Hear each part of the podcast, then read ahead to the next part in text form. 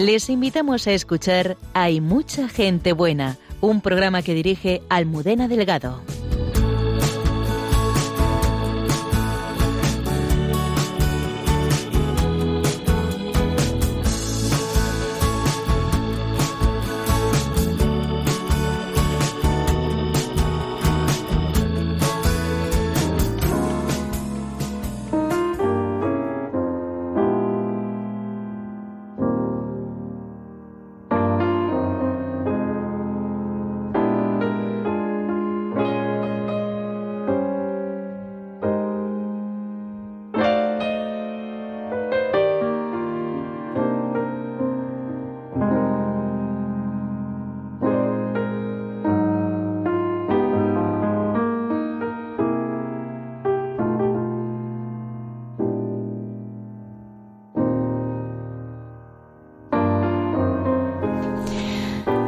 Doce y un minuto de la madrugada, bienvenidos al programa. Hay mucha gente buena. Buenas noches, Padre Isaac. Hola, buenas noches. ¿Qué tal, Almudena? Muy bien, Antonio Escribano en el control. Hola, buenas noches a todos. Buenas noches. Bienvenidos eh, nuestros dos invitados eh, de esta noche. Dos personas que han atravesado el mar del sufrimiento impulsados por la fe. Pedro López Turiel, padre de familia de dos hijos, uno de ellos con síndrome de Angelman nos hablará de cómo ha superado todas las dificultades de su vida con la ayuda de la fe. Así es. Buenas noches a todo el mundo. Gracias. Ese es tu testimonio, Pedro. Ese es mi, ese es mi testimonio. Y bueno, pues la verdad es que la fe lo hace todo mucho más fácil porque siempre la carga del Señor es mucho más llevadera que la carga del mundo y su apoyo es inestimable. Paola Petri tiene 22 años. Desde los nueve años sufrió anorexia nerviosa y, bueno, todo esto tuvo un componente estético y también moral. Pero desde hace dos años está en recuperación porque con la ayuda del Señor ha salido adelante, ¿verdad, Paola? Eh, sí, buenas noches. Eh, sí, completamente. Ha sido eh, aprender a dejarme llevar por Él. María Dolores Álvarez, bienvenida. Hola, buenas noches. ¿Realmente un Ave María es el mejor sitio donde uno puede estar? Un Ave María es la mejor casita en la que podemos vivir. que nos acabe. Y en el centro de la casa, Jesús. Parece que tú sabes quién era Santa Margarita de Cortona. Pues no tengo ni idea. La verdad que he escuchado hablar por el padre Alberto, pero bueno, pues en Santos de Andar por Casa esta noche eh, nos hablará el, padre Alberto de Santa Margarita de Cortona, una mujer bellísima, además en la historia hay un castillo, una madrastra y además santa, fíjate. Puede ser, puede ser también. En Entre tú y yo, eh, la Madre Carmen Pérez esta noche se detiene en la bienaventuranza, bienaventurados los mansos, porque ellos heredarán la tierra. La mansedumbre, qué bonito. Hay mucha gente buena, arroba radiomaria.es, esa dirección electrónica de correo a la que nuestros oyentes pueden escribirnos y además nuestras redes sociales están preparadas eh, de la mano de Lola Redondo. Comenzamos.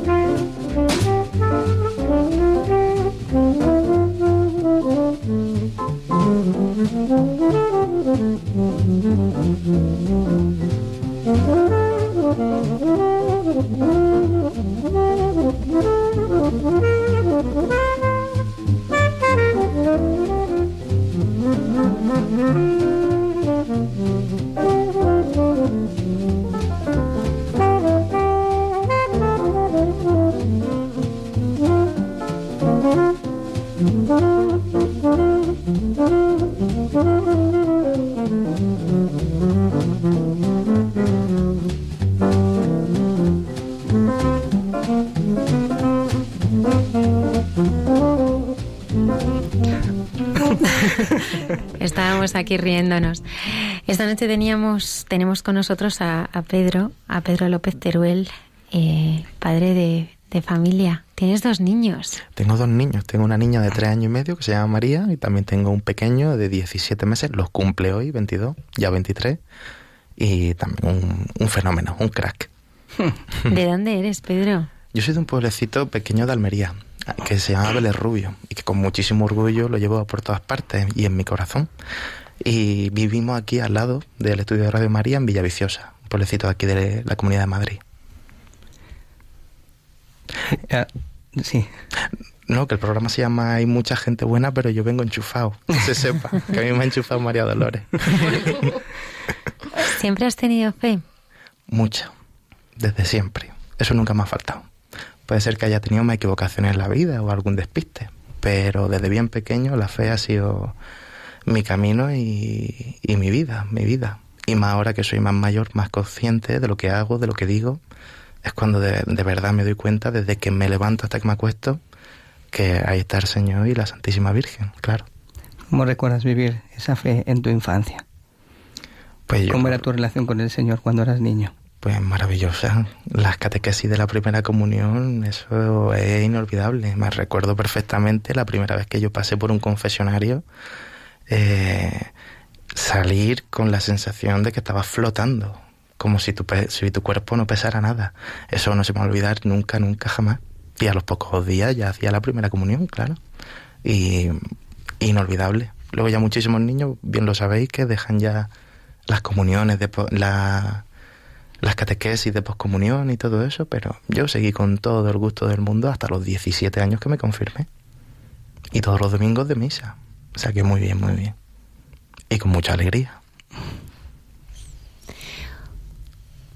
¿Cómo, ¿Cómo vas creciendo, no? Como decía Santa Teresita de Lisieux, ¿no? Eh, tu amor, Jesús, creció conmigo, ¿no? ¿Cómo es ese, ese camino, no? Porque la fe eh, y, y, bueno, el conocer y amar a Jesús, pues no es cuestión de un día para otro, ¿no? Es, es el camino, es un camino largo, ¿no? El camino es largo y el camino da muchos vaivenes, por supuesto, y lo que en un principio la, la fe es como un vaso de agua y nosotros somos como un recipiente. Si tú no vas llenando ese recipiente, el recipiente sigue creciendo pero se queda medio vacío. Por eso la fe hay que entrenarla todos los días, hay que rezar, hay que leer la palabra, hay que ejercitarse. Y así consigues tener el vaso siempre lleno a rebosar, por supuesto. Y, claro, pues en ese camino, pues uno va creciendo, se va sintiendo amado por el Señor, acompañado por el Señor, y en esos silencios que tanto, con tanta frecuencia tiene el Señor con nosotros, en esos silencios hay que saber escuchar con el corazón, porque Él no habla con palabras, pero habla mucho al corazón, todos los días. Me sorprende cuando has dicho esos silencios del Señor. Hay un, hay un pasaje evangélico que a mí me, me sorprende, ¿no? Y el otro día me salió rezando, que es cuando Jesús está en la barca y que están, está durmiendo con sus discípulos, ¿no? Y los discípulos se acercan a él y le dicen, Señor, ¿por qué duermes? ¿No ves que están viniendo eh, esas, pues las olas, el, y yo le preguntaba, Señor, ¿por qué duermes? ¿No? ¿Para qué duerme el Señor? Viniendo para aquí, para la radio, yo pensaba en el mismo pasaje evangélico que usted, Padre Isaac, y a mí me da la tranquilidad de ir montado dentro de la barca y a pesar de la tempestad, estar siempre al lado del Señor, porque Él es el que dirige la barca. Y si Él pudo dormir en mitad de esa tempestad tan tranquilamente y tan plácidamente, ¿por qué no vamos a poder descansar nosotros en el Señor? Y luego además darse cuenta de que esto es un proceso evolutivo y, claro está que, que, la fe va avanzando y que ese timón siempre lo lleva el Señor. Antes, cuando yo era más joven, pues claro, siempre uno más echados para adelante, también tiene uno más equivocaciones, más joven, más impertinente también incluso. Y yo recuerdo de siempre he puesto las cosas grandes en las manos del Señor. Y las cosas pequeñas decía, esto me hago yo cargo. Y todo lo que tocaba yo lo hacía un desastre. Eso era desastroso. Hasta que ya que ya fui más mayor y ya me pasaron unas cuantas cosas más serias, me di cuenta de que al Señor hay que encomendarle las cosas grandes, pero también las pequeñas. Hay que ponerlas en sus manos y, Él lleva la barca. Eso no, no nos quepa nunca la menor duda.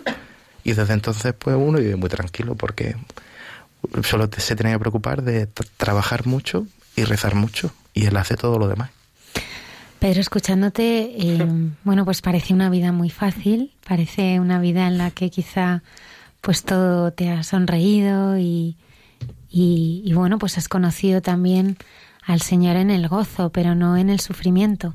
Sin embargo, no es así, ¿verdad? Todo lo contrario, yo diría que los mayores encuentros siempre lo he tenido con el Señor en el sufrimiento, precisamente, en el sufrimiento, compartiendo la cruz, compartiendo la cruz eh, pero como, como decía San Francisco de Sales, que hay dos partes de la cruz, la parte valerosa y la parte ayesta. Todo el mundo estamos dispuestos a sufrir la valerosa con paciencia y con empatía. Y decir, Señor, mándame una enfermedad que yo estoy fuerte para llevarlo. Te lo demostraré. Señor, mándame esto grande que yo lo voy a llevar con, con orgullo, con paciencia, con ánimo.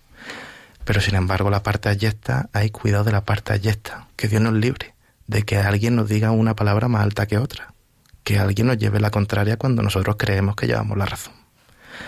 Ahí realmente es cuando cuesta llevar la cruz. Yo siempre digo que en esa parte de la cruz ayesta y la cruz valerosa, que el Señor no murió por los escupitajos y el Señor no murió por los insultos, ni tampoco por la corona de espinas esa es la parte ayesta. Ninguno lo queremos, pero eso está ahí, dentro del camino del Calvario. Y luego está la parte valerosa, la, de, la que sí que mata. La, eh, la llaga del costado, los latigazos, cargar con la cruz, el escarnio. Y entonces hay que saber poner en las manos del Señor las pequeñas cosas que no queremos y las grandes cosas que tampoco queremos, pero que sabemos que ahí está el Señor para lo pequeño y para lo grande. Y todos los días. ¿Qué supuso para ti el nacimiento de, de tu hijo y con una enfermedad? Pues la verdad es que el nacimiento fue pues como el de mi hija, una cosa maravillosa, porque eh, muy deseado los dos niños, tanto María como Manuel, un matrimonio que nos queremos muchísimo, que nos respetamos, que hay alegría en casa, mucho, mucho, mucho amor y mucha admiración el uno por el otro. Mi señora por mí, yo por ella, por supuesto, todos los días. Y mucha diligencia a la hora de ayudarnos y de estar siempre el uno por el otro. Y de que esa es la persona que el Señor me ha puesto en el camino. Y a mí me han puesto en su camino. Y será por algo. Y entonces pues nosotros tuvimos nuestros hijos y nacieron tan perfectamente bien, tan rubitos, tan guapos, uno o dos años después que la otra. Y partos buenísimos, naturales, todo felicidad, toda alegría, mm, una maravilla. La cosa va evolucionando, van pasando los meses, el niño pues guapísimo, creciendo, comiendo, hasta que llegan los seis meses, cinco meses y empezamos a darnos cuenta de que algo no era exactamente igual que la hermana. Uno siempre dice que los hijos no hay que compararlos cada persona es un mundo y cada uno desarrolla de una forma y de otra. Y siempre también nosotros decíamos que, las mujeres que son más vivas que los hombres, para de todo eso, y más ella y luego mi hija que es muy espabilada, María. Y no queríamos compararlo, pero nosotros decíamos, algo no está bien con Manuel, algo no está bien con Manolillo. Y al principio mm, pensábamos que no veía, pensábamos que era ciego. Yo le dije, mira Sara, tú sabes que yo no soy un hombre de ponerme nervioso pero yo creo que Manuel, Manuel no está fino. Manuel te teníamos que llevarlo al oftalmólogo. Y a los dos días lo llevamos. Y poco a poco fuimos viendo en él una cierta progresión, algunas cosas que no nos cuadraban, todo iba muy atrasado, todo iba muy lento, todo muy despacio. Él no reaccionaba mucho, no nos miraba, no prestaba atención, no le llamaba la atención nada, no jugaba, no cogía nada, apenas se movía. Y pues nos fuimos dando cuenta de que el niño iba evolucionando y lo de la vista como que se le iba corrigiendo. Nos dábamos no, cuenta, no, sí, el niño ver, ve, pero, pero lo más probable es que tenga algún tipo de retraso mental o algún tipo de autismo, que nosotros no somos médicos. Desde los siete meses ya lo llevamos a piscina y a terapia, por si acaso, para ir trabajando con él, a pesar de que no teníamos un diagnóstico. Después de una serie de pruebas, ya le hicieron la prueba genética, nos dieron los resultados al mes de hacérsela, que era una prueba de sangre, simplemente, una muestra de sangre. Y el 14 de diciembre de este año pasado nos dieron el diagnóstico. Y era que faltaba un trocito en el cromosoma 15, en el brazo largo. Eh, al faltar ese trocito, pues faltaba uno de los genes más importantes, que a nivel cerebral, que controla la ubiquitina, y el gen V3A pues lo, primero que hice fue mirar la palabra, porque ponían en el diagnóstico que podía ser síndrome de Angelman o síndrome de, de Pladus-Willis, en función de que fuera un cromosoma o el otro, el paterno o el materno. Pues lo primero que hice fue buscar en internet, en Wikipedia, y fui viendo Angelman uno por uno los síntomas y dije, pues no soy médico, pero mi manual es Angelman clarísimamente. Y claro, el momento de shock, porque sabíamos que había algo malo, pero no algo tan, tan, tan malo con una discapacidad tan fuerte. Y bueno, pues así me repuse a los cinco minutos, ya me llevé yo mi diagnóstico, me acerqué a casa y ya se lo dije a mi esposa y pues entre los dos pues lo, lo llevamos, claro que sí. Es cierto que un shock, yo comprendo que a mi esposa le, le costó porque una madre, el sentimiento de una madre por un hijo es especial, la que ve a la Virgen María con el Señor. Y comprendo que a mi mujer le costara, pero aún así es que una mujer tan fuerte, tan optimista, tan trabajadora, tan inteligente, que supo llevarlo rápidamente, pues como tienen que llevarse todas las cosas con amor y con paciencia. Y lo aceptó al paso de un par de semanas ella lo aceptó y, y por aquí vamos haciendo muchas cosas con él, pues trabajando y teniendo un día a día bastante intenso. ¿Qué supone esta enfermedad para los que no la conozcan? Esta enfermedad yo hace dos, hasta hace dos meses no había escuchado la palabra Angelman en mi vida, porque solamente somos 300, 300 familias en España que tengamos algún niño afectado. Es una enfermedad neuronal que produce síntomas muy claros, que es retraso mental profundo, son niños que se quedan en una edad mental de unos 5 años aproximadamente toda su vida. Tienen atasia o temblores, mucha dificultad en el movimiento, son niños bastante torpones. Antiguamente, como no estaban diagnosticados, no había tanta atención temprana, muchos de ellos no caminaban, iban en silla de ruedas. Hoy día la mayoría caminan, la inmensa mayoría, y hacen bastantes cosas. Luego son niños que tienen epilepsia, la inmensa mayoría, mi Manuel todavía no, pero al ser una delección del cromosoma, tiene todas las papeletas de igual que los hijos de nuestros amigos de tenerla. Entonces, pues nosotros esperar y a seguir haciéndole sus controles del encefalograma. Luego que no se me olvide ningún síntoma, como son tantísimos, pues seguro que se me olvida algo. La mayoría son rubios, de piel muy clarita, tienen una risa continua, son muy expresivos, siempre están contentos y alegres, siempre están contentos. Luego, ¿qué es lo que tienen más? Tienen problemas de deglución, de reflujo, y se me están olvidando síntomas muy, muy grandes. Pedro, ¿y, y, ante todo esto, o sea, ¿no, ¿no te enfadaste con el Señor? No, ni por un momento. No, porque yo ya lo estaba asumiendo. Desde los seis meses decía, pues mi Manuel tiene algo. Y si el Señor lo ha mandado, será por algo. Y es bienvenido. Y nosotros somos bastante diminutos e insignificantes en la obra soteriológica y de salvación del Señor. Y yo sí comprendía que este tipo de niños vienen para hacer una obra mucho más grande de la que cualquiera de nosotros podamos hacer. Es la obra de humanizar el trozo de mundo donde caen y hacernos un poco mejores personas los que estamos al lado. Y entonces yo, yo lo tenía súper aceptado. Lo que pasa es que no sabía nada de que iba a ser una enfermedad tan grave, tan, tan, tan grave. Luego son niños, ahora se me olvidaba uno de los síntomas que era el más importante, son niños que no comunican, no hablan. Sí comunican, pero no hablan, ¿vale? Pero son niños muy sociables, muy sociables, muy cariñosos, siempre están dando besos, abrazos, y la verdad es que son una pasada, son una pasada.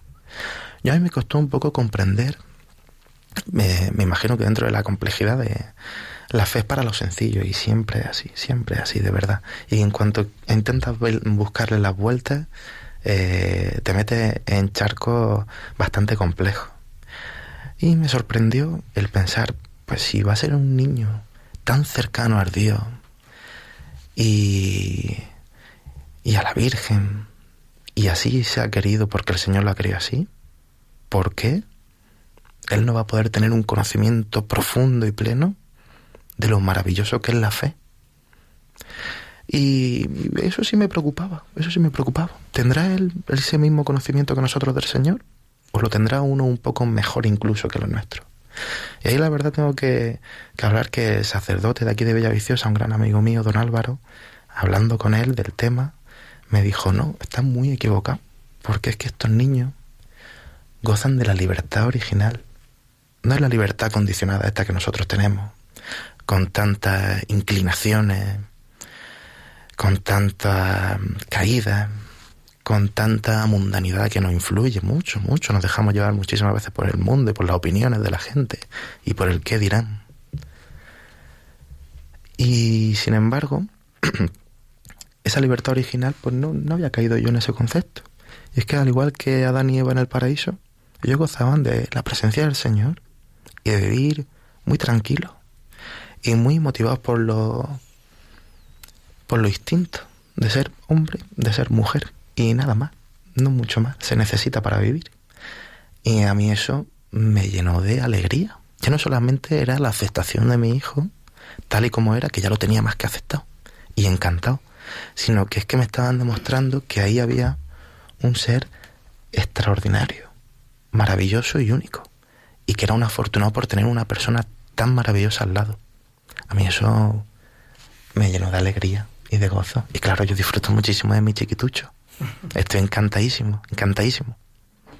Pedro, yo es que te escucho hablar y estoy súper emocionada porque es que es mm, realmente un testimonio tan precioso que me viene al corazón todo el horror que hemos estado, la polémica tan horrible que ha habido estos últimos días en las redes sociales, en todos los medios de comunicación, a tenor de unas muy desafortunadas declaraciones de cierta persona, ¿no? Sobre los niños con discapacidad y tal. Entonces, mm, ojalá y esa persona te pudiese estar escuchando en este momento, eh, porque seguro que le tocarías el corazón, al menos eso pienso, pero un padre, unos padres como vosotros que vivís algo tan duro de esta forma, ¿qué sentís cuando escucháis a la gente expresarse en esos términos?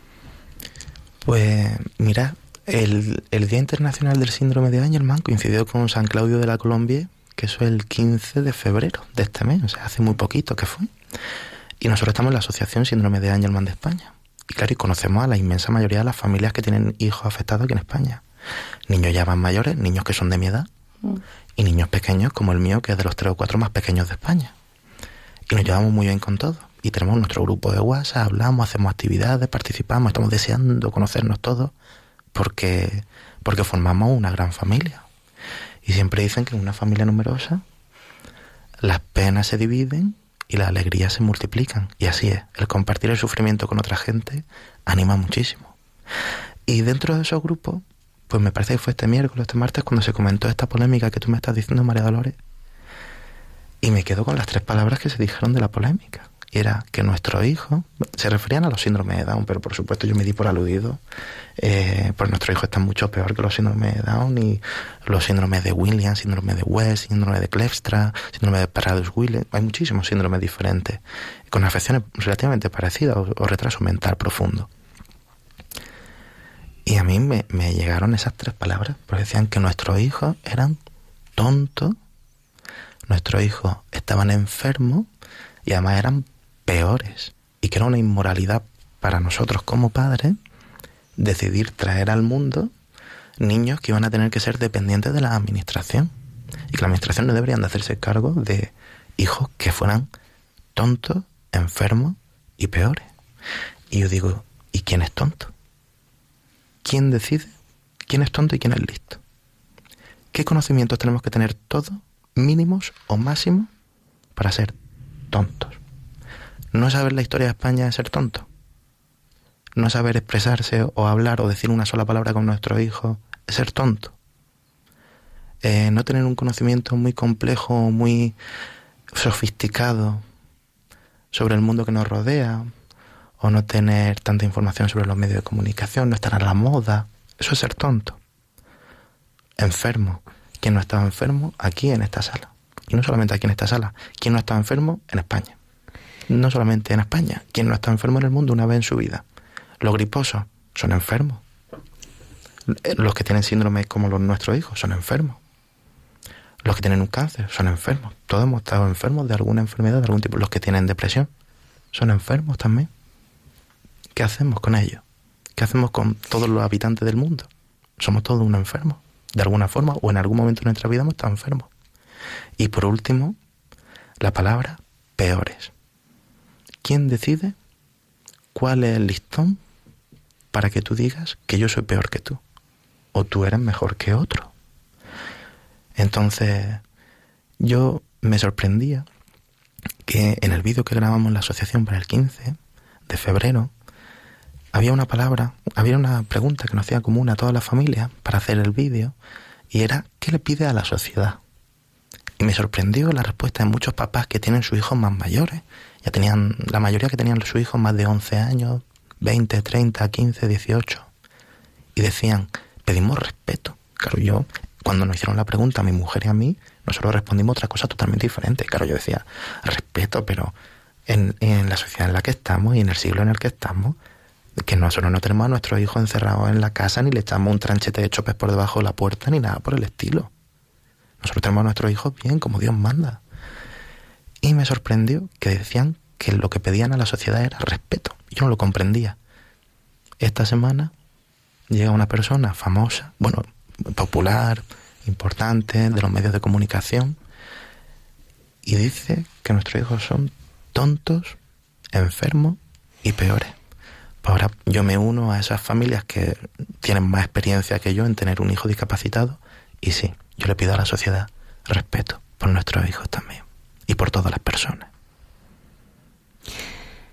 Bueno, yo creo que, que lo más bonito, bueno, yo creo que han sido unas declaraciones eh, fuera de, de, la fe, ¿no? O sea, de, de cómo el Señor nos mira a cada uno de nosotros, ¿no? Porque nosotros somos también tu hijo muchísimas veces, ¿no? Yo me siento muchas veces como, como tu hijo, ¿no? También pobre, también débil, también enferma, ¿no? Pero ahí está eh, la mirada con la que nos enseña eh, Jesucristo, ¿no? Que es una mirada, pues, de misericordia, de ternura, de estar al lado del, del, pobre, ¿no? Porque en el fondo somos todos, todos pobres, ¿no? Y yo quisiera que me, que me hablaras de esto, ¿no? De, de cómo eh, el Señor va transformando algo que parece inútil o que parece un despropósito o un contratiempo, ¿no? En, en, en, en el centro de tu vida, ¿no? Es como que de repente se abren mil puertas, ¿no? Es que cuando, cuando le, hace, le das un sí al Señor, de repente se llena toda la habitación de esa luz inmensa, ¿no? Sí, muchas veces esa reacción no es explosiva, sino que es progresiva. Eh, pero desde luego acontece, te cambia la vida, lo que antes te parecía divertido deja de parecerte divertido y lo que antes te parecía una cosa muy normalita te das cuenta de que realmente importa. Entonces, sobre todo cuando dejas que el Señor entre en tu vida, así como cuando estos niños discapacitados entran en nuestras vidas, aprende a valorar lo que de verdad importa. Yo tengo una hija que está perfectamente bien y me he dado cuenta que no he sabido valorarla como Dios manda en todo este tiempo.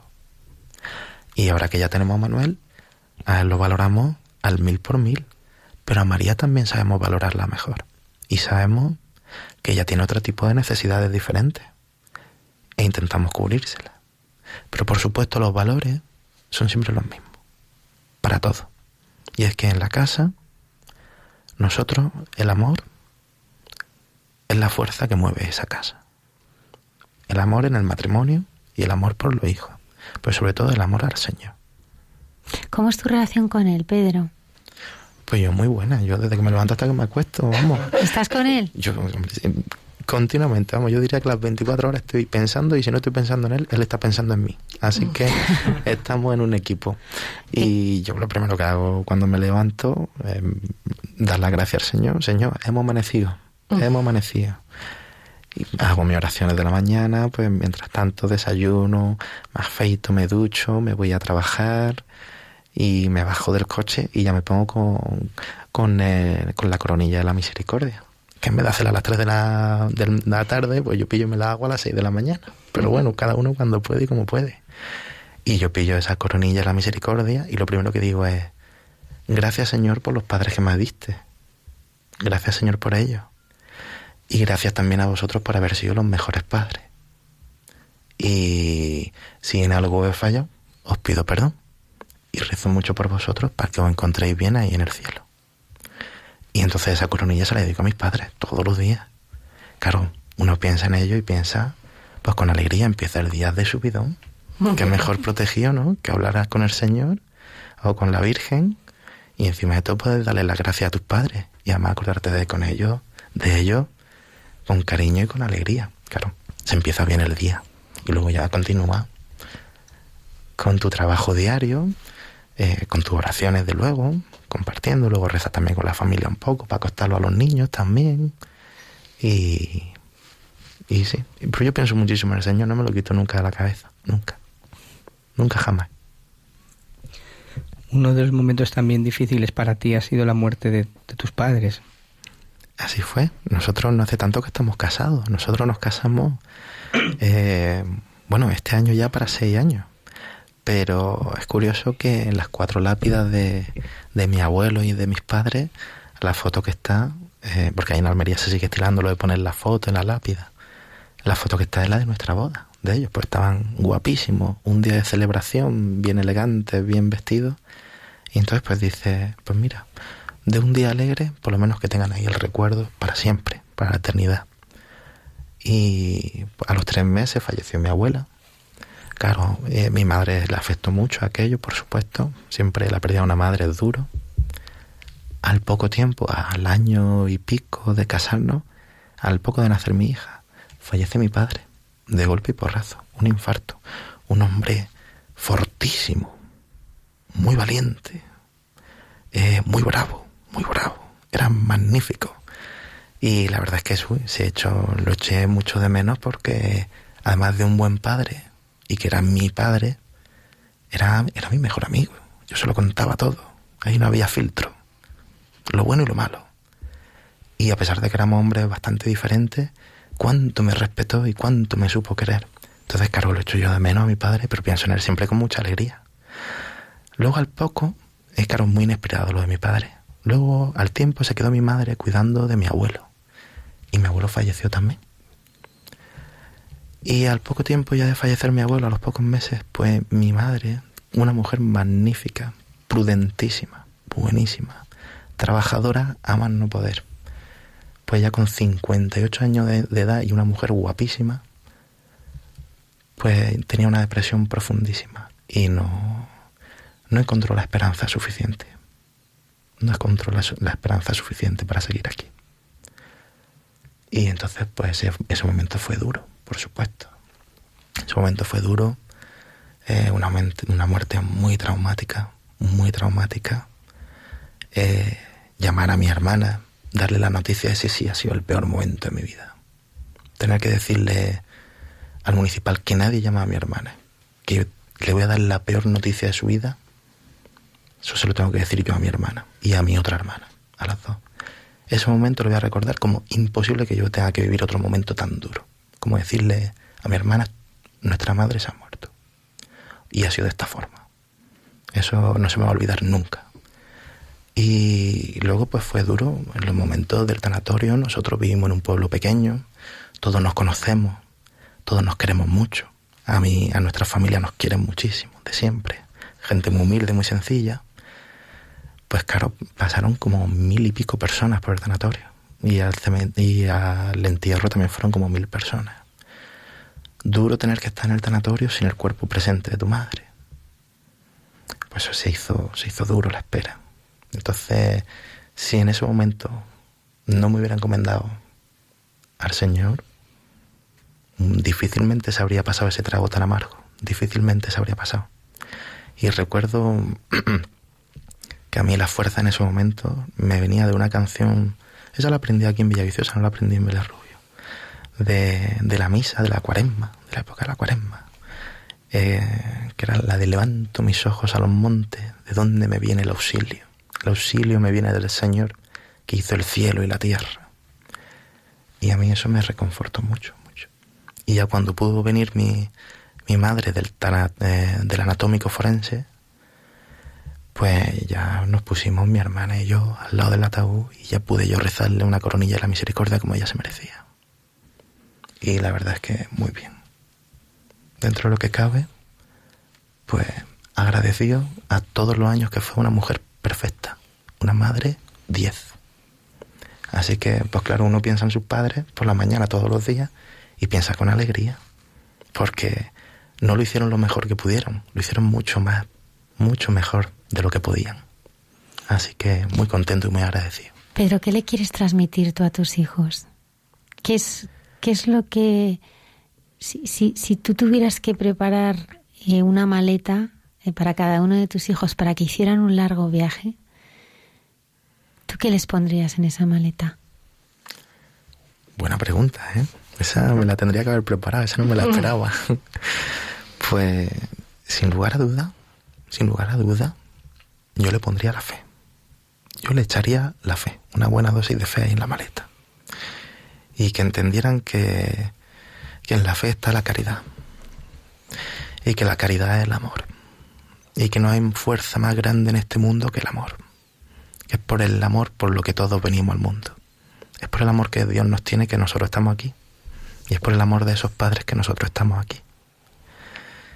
Y yo, mi fe es trinitaria. Yo creo en el Padre y en el Hijo y en el Espíritu Santo. Y se me haría imposible creer en otro Dios que no fuera el Dios amor. Que el Padre ama al Hijo a través del Espíritu Santo. Y claro, a veces nos cuesta entender el dogma, porque porque realmente nosotros tenemos una mentalidad bastante bastante cortita. Pero muchas veces yo ya pongo el ejemplo de la Santísima Virgen y entonces ya se queda todo clarísimo. María, hija del Padre, madre del Hijo y esposa del Espíritu Santo. Así ya sí se entiende fácil que nosotros, nosotros estamos con el Dios amor, que es el Dios trinitario. Después de todo lo que nos has contado, que efectivamente has podido vivir la cruz, ¿no? Yo quería preguntarte, ¿es posible ver aquí, en tu vida, en todo lo que has vivido, la sonrisa de Dios? Continuamente, continuamente. ¿Dónde la has visto? Pues en ocasiones, una consolación bien sentida, una consolación que te sale de dentro. En el momento que tú parece que lo ves todo oscuro, parece que ahí en el firmamento ese oscuro está la luna siempre iluminada. Y esa luna no viene a ser otra cosa tan redonda como la Eucaristía, brillando e iluminándolo todo. Hasta las noches más oscuras, siempre la ilumina. Y, y esa fe, y esa fe es la que mueve los corazones y es la que nos mueve a nosotros.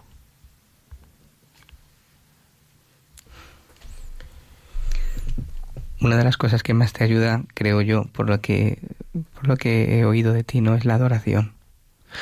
Pues sí, porque precisamente me llamó Almudena, estaba el otro día yo trabajando en Sevilla, y me dijo, yo lo único que te pido es que, que te venga el día que tú vengas, que te venga bien. Y le dije, pues yo este viernes me viene bien acercarme. Pero me dice, lo único que te pido es que tenga un buen rato de oración. Y aquí es todos los secretos del programa. Lo hemos desvelado. Ese es el secreto. para ver eh, lo, que sale y tal. Y, yo siempre que me pilla ahí en Sevilla, pues claro, eh, aprovecho y me escapo a la, esa capilla tan a la bonita capilla de San Onofre. Es una maravilla. A la capilla de San Onofre me escapo todos los días y echo ahí un rato con el Señor. Y la verdad es que, pues maravilloso, ¿qué se puede decir? ¿Y qué le dices? Pues yo creo que hay de todo un ratito, ¿no? Hay de todo un ratito porque uno siempre se pone en la presencia del Señor. Y en la presencia del Señor siempre hay que ver nuestras propias limitaciones. y decirle, Señor, aquí estoy yo, a pesar de que soy un desastre y me equivoco 20 pares de veces al cabo del día. Aquí estoy yo en tu presencia. Perdóname por todo. Y luego ya una vez que estás en la presencia del Señor y ya te das cuenta con quién estás hablando, como decía San Juan, San Juan de Ávila, cuando los curas estaban, cuando los sacerdotes estaban consagrando, iban con un poco de prisa, le decía, trátamelo bien, trátamelo bien, que hijo de buena madre. Pues me pasa lo mismo cuando estoy delante del Señor, que le digo, pues, a pesar de que yo soy un desastre, te quiero tratar con todo mi corazón y todo lo mejor que yo sepa. Y que sepas que, que eres el amor de mis amores. Y si yo soy la mitad de hombre que soy, es gracias a ti. Y si yo puedo reflejar como un espejo un poquito del amor que tú me das, creo que el mundo podrá ser un poco mejor y mi familia estará más contenta. Y eso se lo digo todos los días. todos los días. Y la Virgen Pedro, porque has hablado de la coronilla de la Divina Misericordia, pero yo sé que tú eres un gran apóstol del Rosario. Yo soy del Rosario. Tú eres del Rosario, de, los míos. Ay, además como disfruta mucho rezándolo juntos. Yo disfruto mucho rezando el Rosario desde siempre. y, y mm, lo más bonito es que yo para mí mis pilares son, siempre digo, el Jesús Eucaristía, y la, y la Santísima Virgen.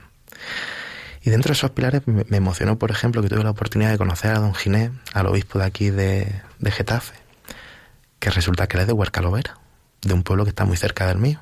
Y yo nací en Huercalovera, que es donde está el hospital. Y mm, me lo encontré y le presentó a don Álvaro y dijo, este chaval es de Vélez Rubio y me dijo, ay, menuda purísima tenéis en Vélez Rubio, ay, qué purísima. Me derritió ya el obispo, ya me ganó, me tumbó. Con una palabra me dijo, ay, qué purísima, con eso ya me tumbó. Y pues claro, la devoción a la Virgen es fundamental. En nuestra madre yo me han pasado mil historias con la Santísima Virgen y todas y toda bonitas, y todas bonitas. Pero yo voy a contar la mejor, solamente voy a contar una, pero podría contar mil. Y es cómo descubrí yo la Radio María y era, iba para un entierro allí para, para Jaén, era del abuelo de mi cuñado, y yo iba escuchando la música y de golpe y porrazo se me cambió el dial. Suele pasar. Nos colamos por todas partes. Se me cambió el dial y apareció Radio María. Y apareció, era las 7 de la tarde, el Santo Rosario. Y yo escuché el Rosario y dije, oye, mira, qué maravilla. Yo que rezaba tantísimo el rosario, digo, lo voy a escuchar un rato. Y me quedé así escuchando, le digo, pues mira, voy a seguir escuchando un rato más, que me parece que está fenomenal esta emisora. Y seguí escuchando luego las vísperas y luego salió un programa, era un viernes por la tarde. No recuerdo el, el nombre del programa, pero sí recuerdo de quién estaban hablando. Era el director de un colegio católico de un pueblo que está muy cerca del nuestro, de ahí de Villaviciosa, que se llama Arroyo Molino. Y, a mí ese testimonio me partió el alma, porque me abrió los ojos. Y es que eh, ese hombre hablaba de que tenía alumnos pues de todo, buenos, mejores y bastante peores. Y había dado con un caso de ya un chaval repetidor, un tío hecho y derecho de 18 años, retorcido que lo habían echado ya de seis colegios, de cinco, no me acuerdo cuántos dijo, y se había portado mal. Y lo habían castigado al despacho del director. Y en el despacho del director se quedó mirándolo de arriba abajo. Y claro, el hombre, el niño estaba cerrado en sí mismo, fuerte, bravo, como en la juventud, un poco alocado. Y, y el director no dijo ni una palabra. Se acercó, se le tiró encima y le pegó un abrazo que casi destroza a ese chaval. y yo lo comprendí perfectamente bien, me partió el alma, porque dije, es que yo soy así si yo soy así, ¿por qué no me comporto como yo soy? Y no sé exactamente qué santo decía que si pensáramos un poco más en cómo vivimos, posiblemente acabaríamos viviendo un poco más según pensamos. Y eso es cierto. Todos creemos que somos buenísimos, buenísimos, pero luego la liamos parda continuamente. Si pensáramos un poco más de verdad en las cosas que hacemos, posiblemente acabaríamos siendo un poco mejores acabaríamos siendo un poco mejores. Y a mí eso me impactó. Y desde entonces ya dije, tengo que pegar un cambio con mi vida. Tengo que ser mejor padre, mejor esposo, mejor hijo, mejor yerno, mejor hermano. Y a mí dije, Radio María, ¿cuánto ha hecho por mí? Y de entonces, por lo poco que lo puedo escuchar, pues soy un hombre muy atareado, la escucho con muchísimo cariño, con muchísimo cariño. El rosario lo sigue rezando. Sí, sí, sí, sí. Hoy no he ido a la parroquia, me habrán echado de menos los del grupo misionero, pero es que tenía fisioterapia con Manuel y la verdad es que tengo más, más lío. Pero sí que lo he rezado aquí en la capilla antes de entrar al programa, que he echado un buen rato muy agradable. Pedro, muchísimas gracias. Muchísimas gracias a vosotros por la oportunidad. Eh, gracias a María Dolores por acordarse de mí. Obviamente se sabe quién es la buena amiga y quién es el mal amigo. Tú has venido aquí para una vez que intervengo en Radio María, has venido aquí hasta presencialmente. Tú siempre me pasas tus programas y todavía no me ha dado tiempo a escuchar ninguno. con todo el lío que tienes. Soy un, soy un desastre, perdóname, hija. Nada. Y agradecer a Radio María todo el bien que hace a muchísimas personas. Y luego no sé si nos despediremos después, Paola y yo, Bueno, juntos a la claro vez, o, sí. y ya podremos saludar a la gente que queremos saludar luego. 12 y 46 minutos de la madrugada. Continuamos aquí en el programa de Mucha Gente Buena.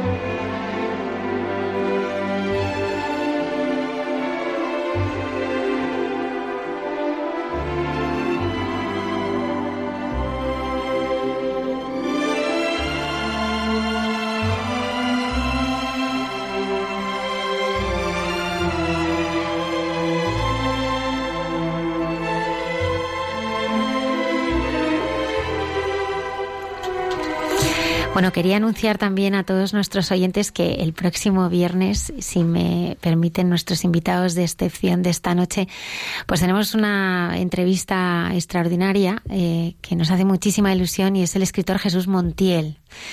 Sucederá la flor es eh, un libro pues yo creo que pues de lo más hermoso que, que hemos tenido muchos la oportunidad de leer. Y, y tendremos eh, le tendremos aquí para hablar de, de, la experiencia de bueno pues de, sufrimiento no y de y de vida a la vida de resurrección no que narra en, en las páginas de ese libro. Sea que valga así el, el anuncio. Paola Petri buenas noches. Hola muy buenas noches ¿Cómo estás? Pues estoy mmm, bien, espero que esto que vaya a decir yo pueda llegar a la gente, ayudar un poco y, eso que sea para mayor gloria de Dios y para el bien de, de las almas a las que quiera llegar. Claro que sí. Paola, tienes 22 años. Sí. Muy jovencita. Bueno, yo ya voy a cumplir los 23 el uy, mes que viene. Uy, uy, uy, uy, 23 años ya. Pues eh, Paola, desde los nueve años, eh, pues es, sufres una enfermedad que para muchos a lo mejor es una enfermedad desconocida, otros quizá pues la conocen porque han tenido algún familiar que, que la ha vivido más de cerca, y es la anorexia. Desde los nueve años eh, sufrías una anorexia nerviosa, ¿verdad? Cuéntanos un poco cómo aparece esta enfermedad y, cómo empieza. Pues es una pregunta que no te sé tampoco responder del todo bien porque simplemente no tengo un recuerdo de un día que empezara o de que yo tomara una decisión. Eh, sé que empezó a esa edad simplemente porque si leo diarios antiguos veo que es en esa edad cuando empiezo a poner cosas, o sea, entre todas las cosas normales que hablo del colegio, de lo que sea, empiezo a poner cosas como me fuerzan a comer la merienda o me obligan porque quiere que engorde. Entonces eh, yo sé que en esa edad ya eh, ya era cuando empezaba a tener la anorexia, pero no sé exactamente por qué. O sea, yo no era una niña que se hubieran metido conmigo por mi peso. Mm, así que no sé exactamente por qué empezó, pero el caso es que sí, a partir de esa edad empezó, sobre todo, eso sí, ahí lo que, lo que yo empiezo a ver es eh, un componente muy de querer estar eh, delgada, una obsesión por, por la delgadez eh, luego eso se fue también, también transformando. Porque efectivamente es una enfermedad que yo creo que es conocida en el sentido de que anorexia todo el mundo más o menos puede saber lo que es, pero es desconocida la profundidad que tiene, porque la gente se queda solo con esa parte de, de la delgadez y a lo mejor lo asocian incluso a eso, a las modelos o las celebridades. Y hay otra parte muy importante que es eh, eh, tener como, bueno, tú en ese momento crees que tienes mucho control, mucha disciplina, eh, mucho, como que el resto de la gente no se puede resistir a, a la comida y, y tú sí. Entonces te da un, mm, hay, no todo el mundo tiene orgullo, en mi caso sí me daba orgullo como de estar como por encima de las cosas más mundanas y, y bueno, esa era un poco mi, mi doble motivación al, al principio.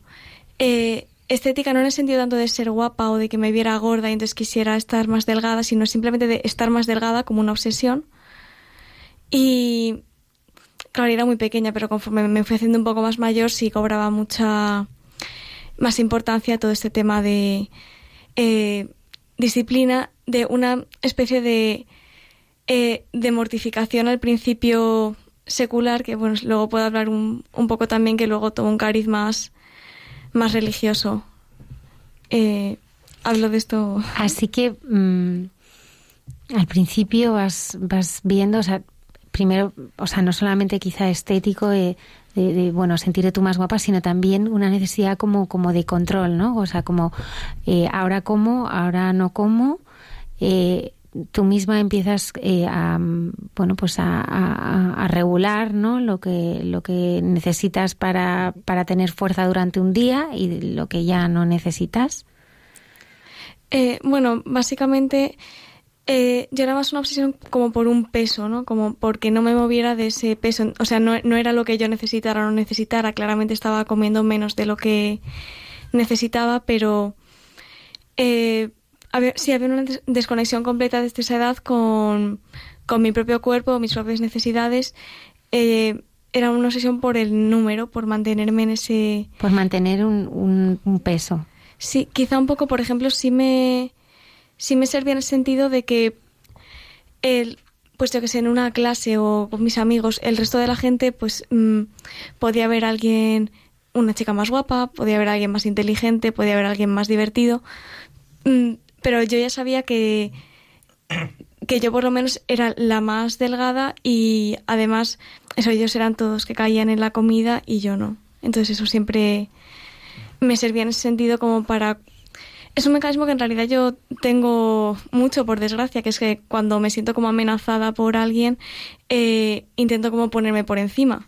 Y entonces, pues, allí, eh, con la anorexia, pues hacía un poco esto cuando me sentía un poco amenazada por la gente por creer que eran mejores que yo en algo, por lo menos sabía que yo tenía algo distinto de ellos que no me podían quitar. Que era controlar ese peso. Justo. Perdiste durante mucho tiempo mucho peso, ¿no? Me, comentabas que incluso llegaste a pesar 36 kilos, 30, muy, muy poquito, ¿no? Eh, sí, llegué a pesar 33 kilos y medio, fue mi peso más, más bajo, pero eso fue mucho más adelante. Bueno, el peso que intentaba mantener eran 38, que igualmente es también eh, ridículo, ahora que lo veo, pero en su momento era el, ¿Cómo, ¿Cómo era tu relación con los demás? Con los demás, pues eh, desde fuera en realidad era, era normal. Es decir, o sea, yo tenía mi grupo de, de amigos.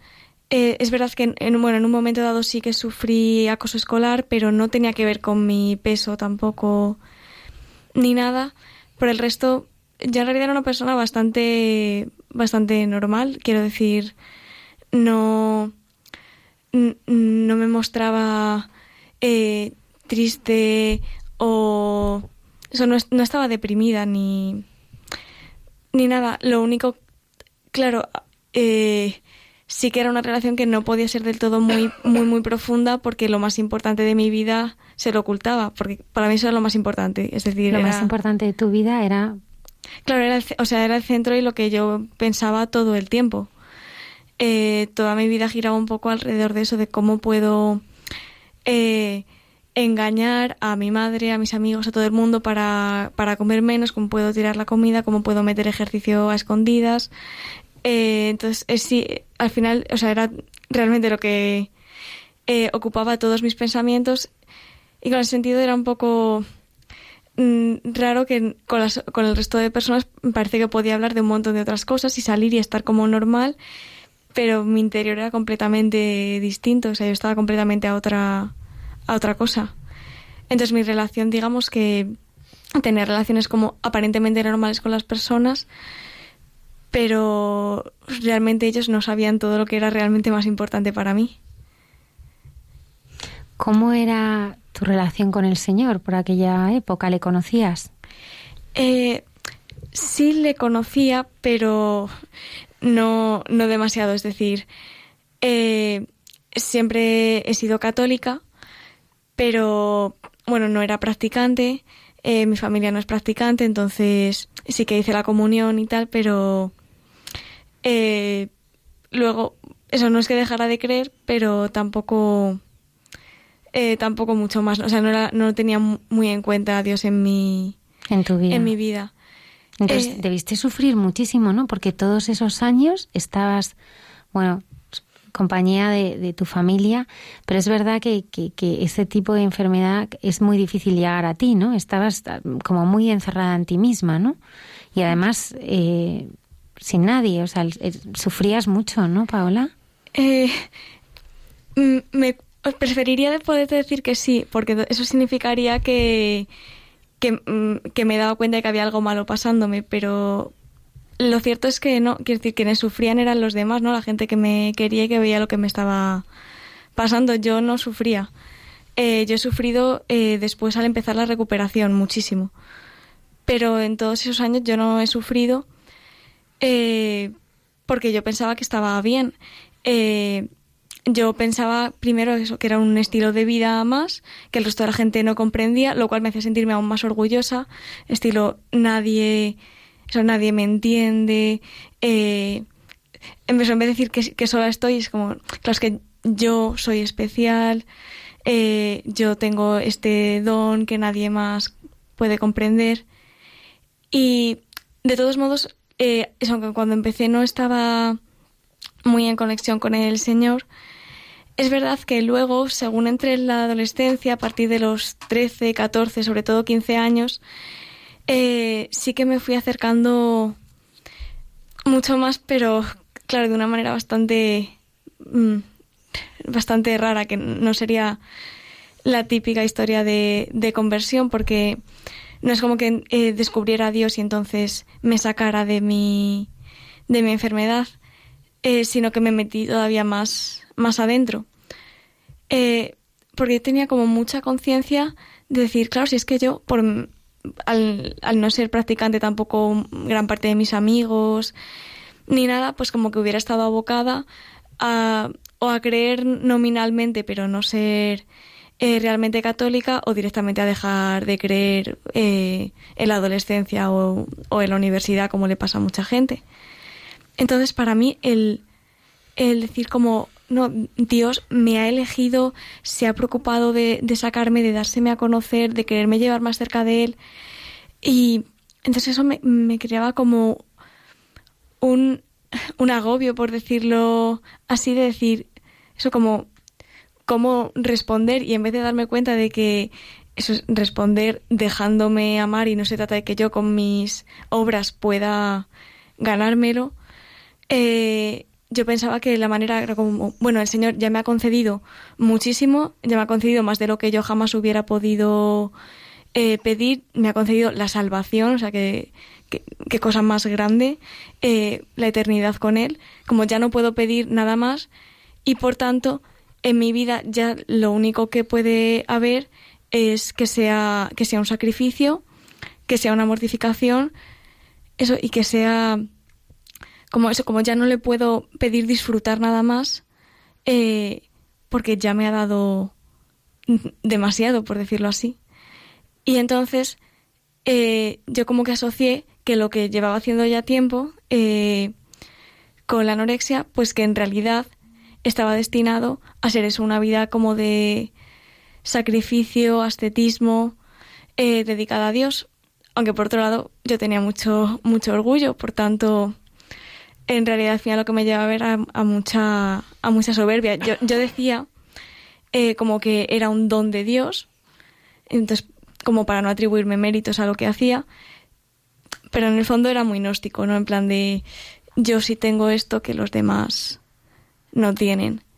Y, o sea, yo, yo, no me daba cuenta como ahora claro que lo veo que, o sea, que es contrario al quinto mandamiento, ¿no? Porque al final, o sea, me estaba matando. Pero, pero en su momento yo pensaba que yo estaba haciendo pues como los santos y además eh, me creé una interpretación de la Biblia eh, totalmente eh, como Biblia por anorexia, o sea, era como cada pasaje que yo tenía, que yo leía, eh, yo sentía que me hablaba de eso. Es, claro, eh, uno diría que cómo, cómo se conjugan las dos cosas, pero eh, bueno, en las, en, lo, en, las comunidades que hay en Internet, por ejemplo, pro anorexia, etcétera, eh, estar delgada se dice perfección. Entonces, claro, ahora mm. ves que es mucho más fácil en la Biblia sustituir cada vez que es ser perfectos por, por estar delgados. Claro, entonces eh, así era más. Entonces era todo un engaño.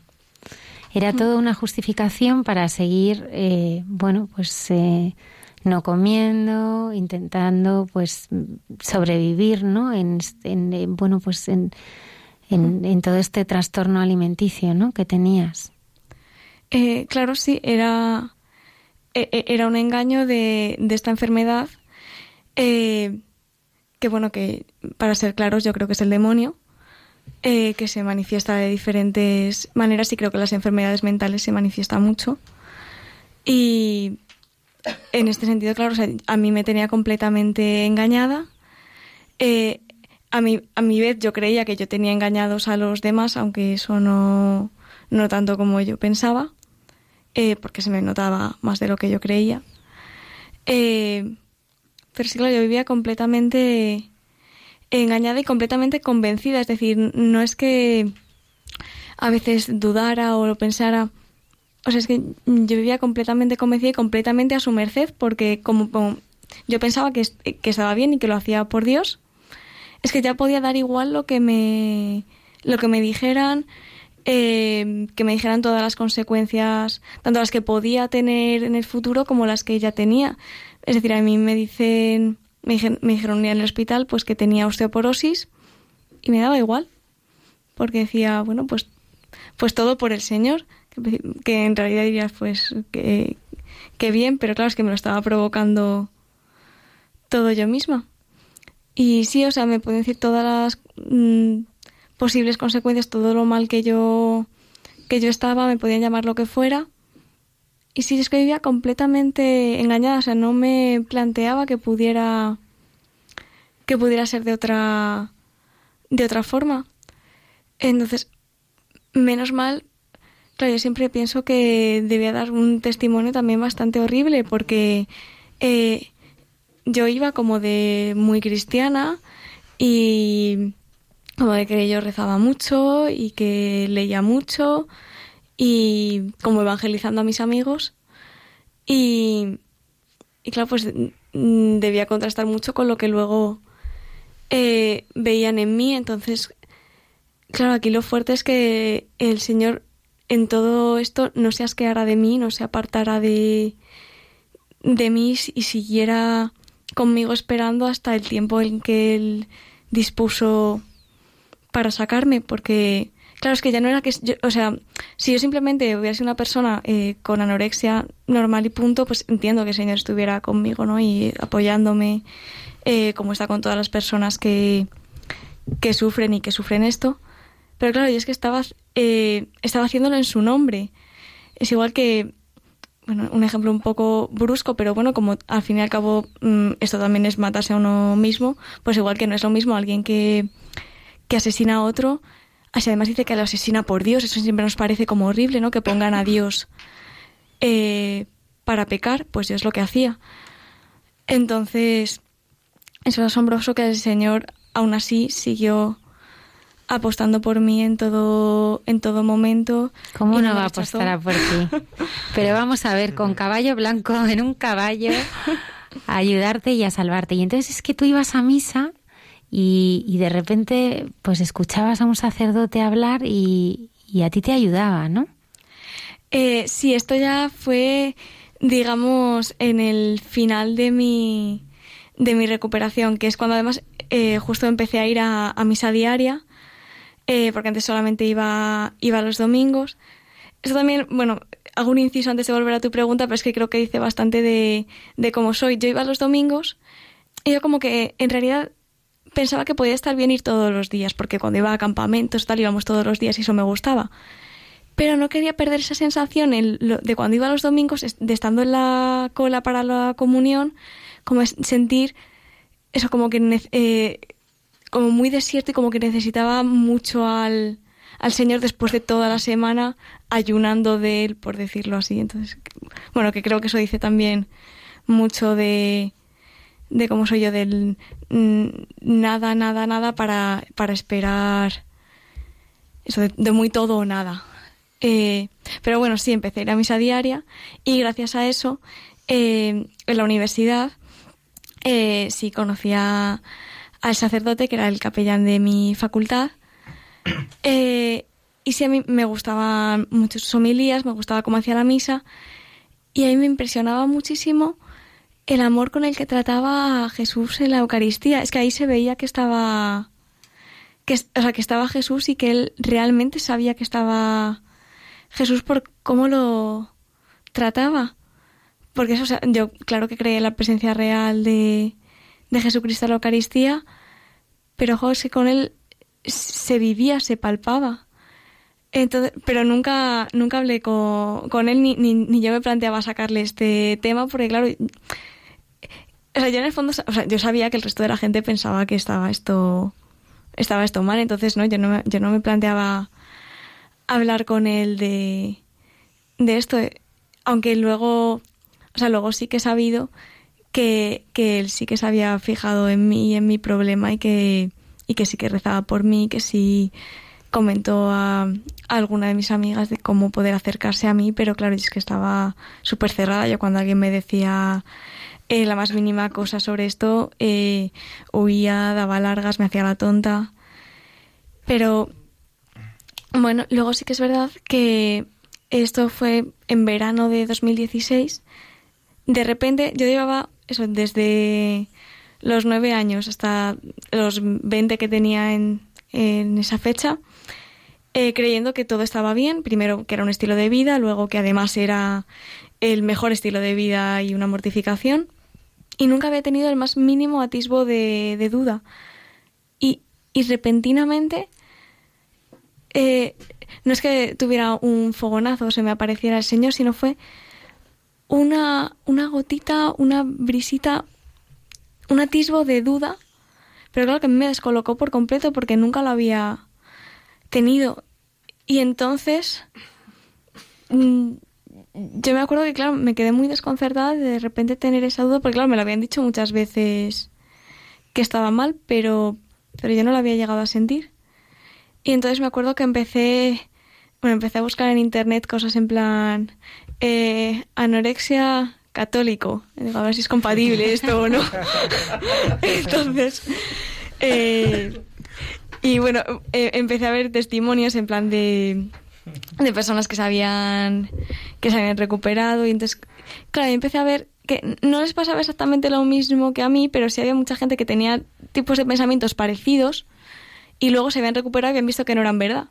Y claro, entonces dije, claro, a lo mejor yo también los que creo que son verdad, si llegara donde están ellas, pensaría que no son verdad. Y pues ahí tuve, o sea, esos meses fueron muy duros de de discernir qué hacer, si lo que siempre había pensado que está bien o, ir con esto nuevo. Y bueno, finalmente en, en diciembre eh, me hice como una lista de como todas las mentiras que había estado contando y, y fui a hablar con mi madre y se las dije, o sea, y fue como, claro, no había vuelta atrás porque había ya desvelado todos mis todos mis secretos. Y eso, o sea, fue un paso que me costó muchísimo dar. En plan, ya lo había decidido, tenía escrito, lo iba a hacer. Y era como ir avanzando por, por el pasillo y yendo hacia ella. Y, o sea, como, como si alguien me estuviera empujando hacia, hacia atrás y yo tuviera que avanzar con muchísimo esfuerzo. Y, o sea, es una cosa que ha sido. Mm, es que ha sido completamente del Señor, porque ya digo, es que yo no me había planteado que, que eso fuera una posibilidad o que estuvieran mal las cosas. Y, o sea, ya ahí es donde más, bueno, donde más presencia del Señor había visto hasta entonces. Y luego el otro momento donde más presencia he visto del Señor es que yo entonces me di cuenta de que para avanzar en esto eh, necesitaba un director espiritual. Por eso yo leía mucho a los santos y yo en principio siempre me quedaba con todo el tema de las penitencias que hacían y de la mortificación que hacían y, y punto. Pero en ese momento estaba leyendo a Santa Faustina, eh, de la Divina Misericordia y todo esto, y eh, veía que ella también insistía mucho, bueno, yo me fijaba en los pasajes en los que hablaba de la obediencia al director espiritual. Y, y eso, vi que muchos santos lo decían lo mismo, que eh, al final las mortificaciones estaban bien, pero lo más agradable a Dios era la obediencia al director espiritual. Y he dicho, pues ya que voy a dejar la, la mortificación, por lo menos voy a la obediencia. Pero no sabía con quién, pero lo estuve discerniendo y se me ocurrió este sacerdote. Y entonces eh, le escribí, no tenía en su número, pero bueno, como era de la universidad lo conseguí. Y, y pude quedar con él eh, claro, además yo veía que las homilias era muy ortodoxo, entonces digo, vale, eso también está bien, porque digo, si, si es uno de estos curas modernos, me va a decir que es que la mortificación ya no vale, entonces, no, claro, yo no lo voy a tomar en serio. ¿Vale? No, sé si debería decir estas cosas. Eh, pero bueno, eh, fui a hablar con él y también eso me costaba. O sea, ahora lo miré es ridículo, porque yo estaba en ese momento en mi peso más bajo y se me notaba muchísimo que, que tenía anorexia pero en su momento pues yo pensaba que no. Entonces me costó un montón llegar y decírselo, pero claro, o sea, para mí eso fue un momento muy bonito eh, de que me mirase exactamente igual antes de decírselo que después de decírselo, que no fuera como un qué horror o hasta incluso cuando pues ya le empecé a contar que era que yo lo hacía por Dios y tal, claro que yo pensaba que que dices, pues qué horror, ¿cómo puedes hacer esto? Encima poniendo al Señor en esto, pues siempre, eso, mirándome como, pues con toda la dignidad de persona, ¿no? Y, o sea, para mí eso era muy importante que no fuera como, mmm, qué horror. Claro, justo, justo, claro, yo era la mirada que me esperaba. y como decir, vale, o sea, no me va a decir nada raro, pero sí me va, va a ser como, uh, aléjate. Y para nada es una acogida. Y luego además es que, o sea, yo, o sea, nunca había sentido tantísima paz como cuando salí de hablar con él por, por primera vez. Es que era como si hubiera leído mi alma eh, totalmente. O sea, sentía que conocía mi alma hasta el fondo desde la primera vez.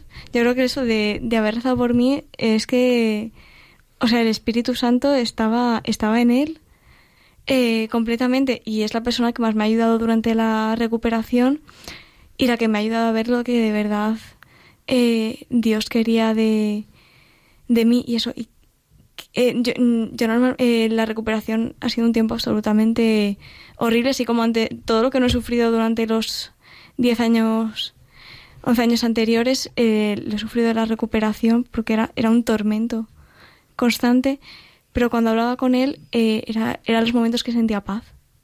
Eh, cuando podía de, verdad experimentar la paz de Dios y se podía ver un rayito de luz y, y ver que estaba en el camino en el camino correcto.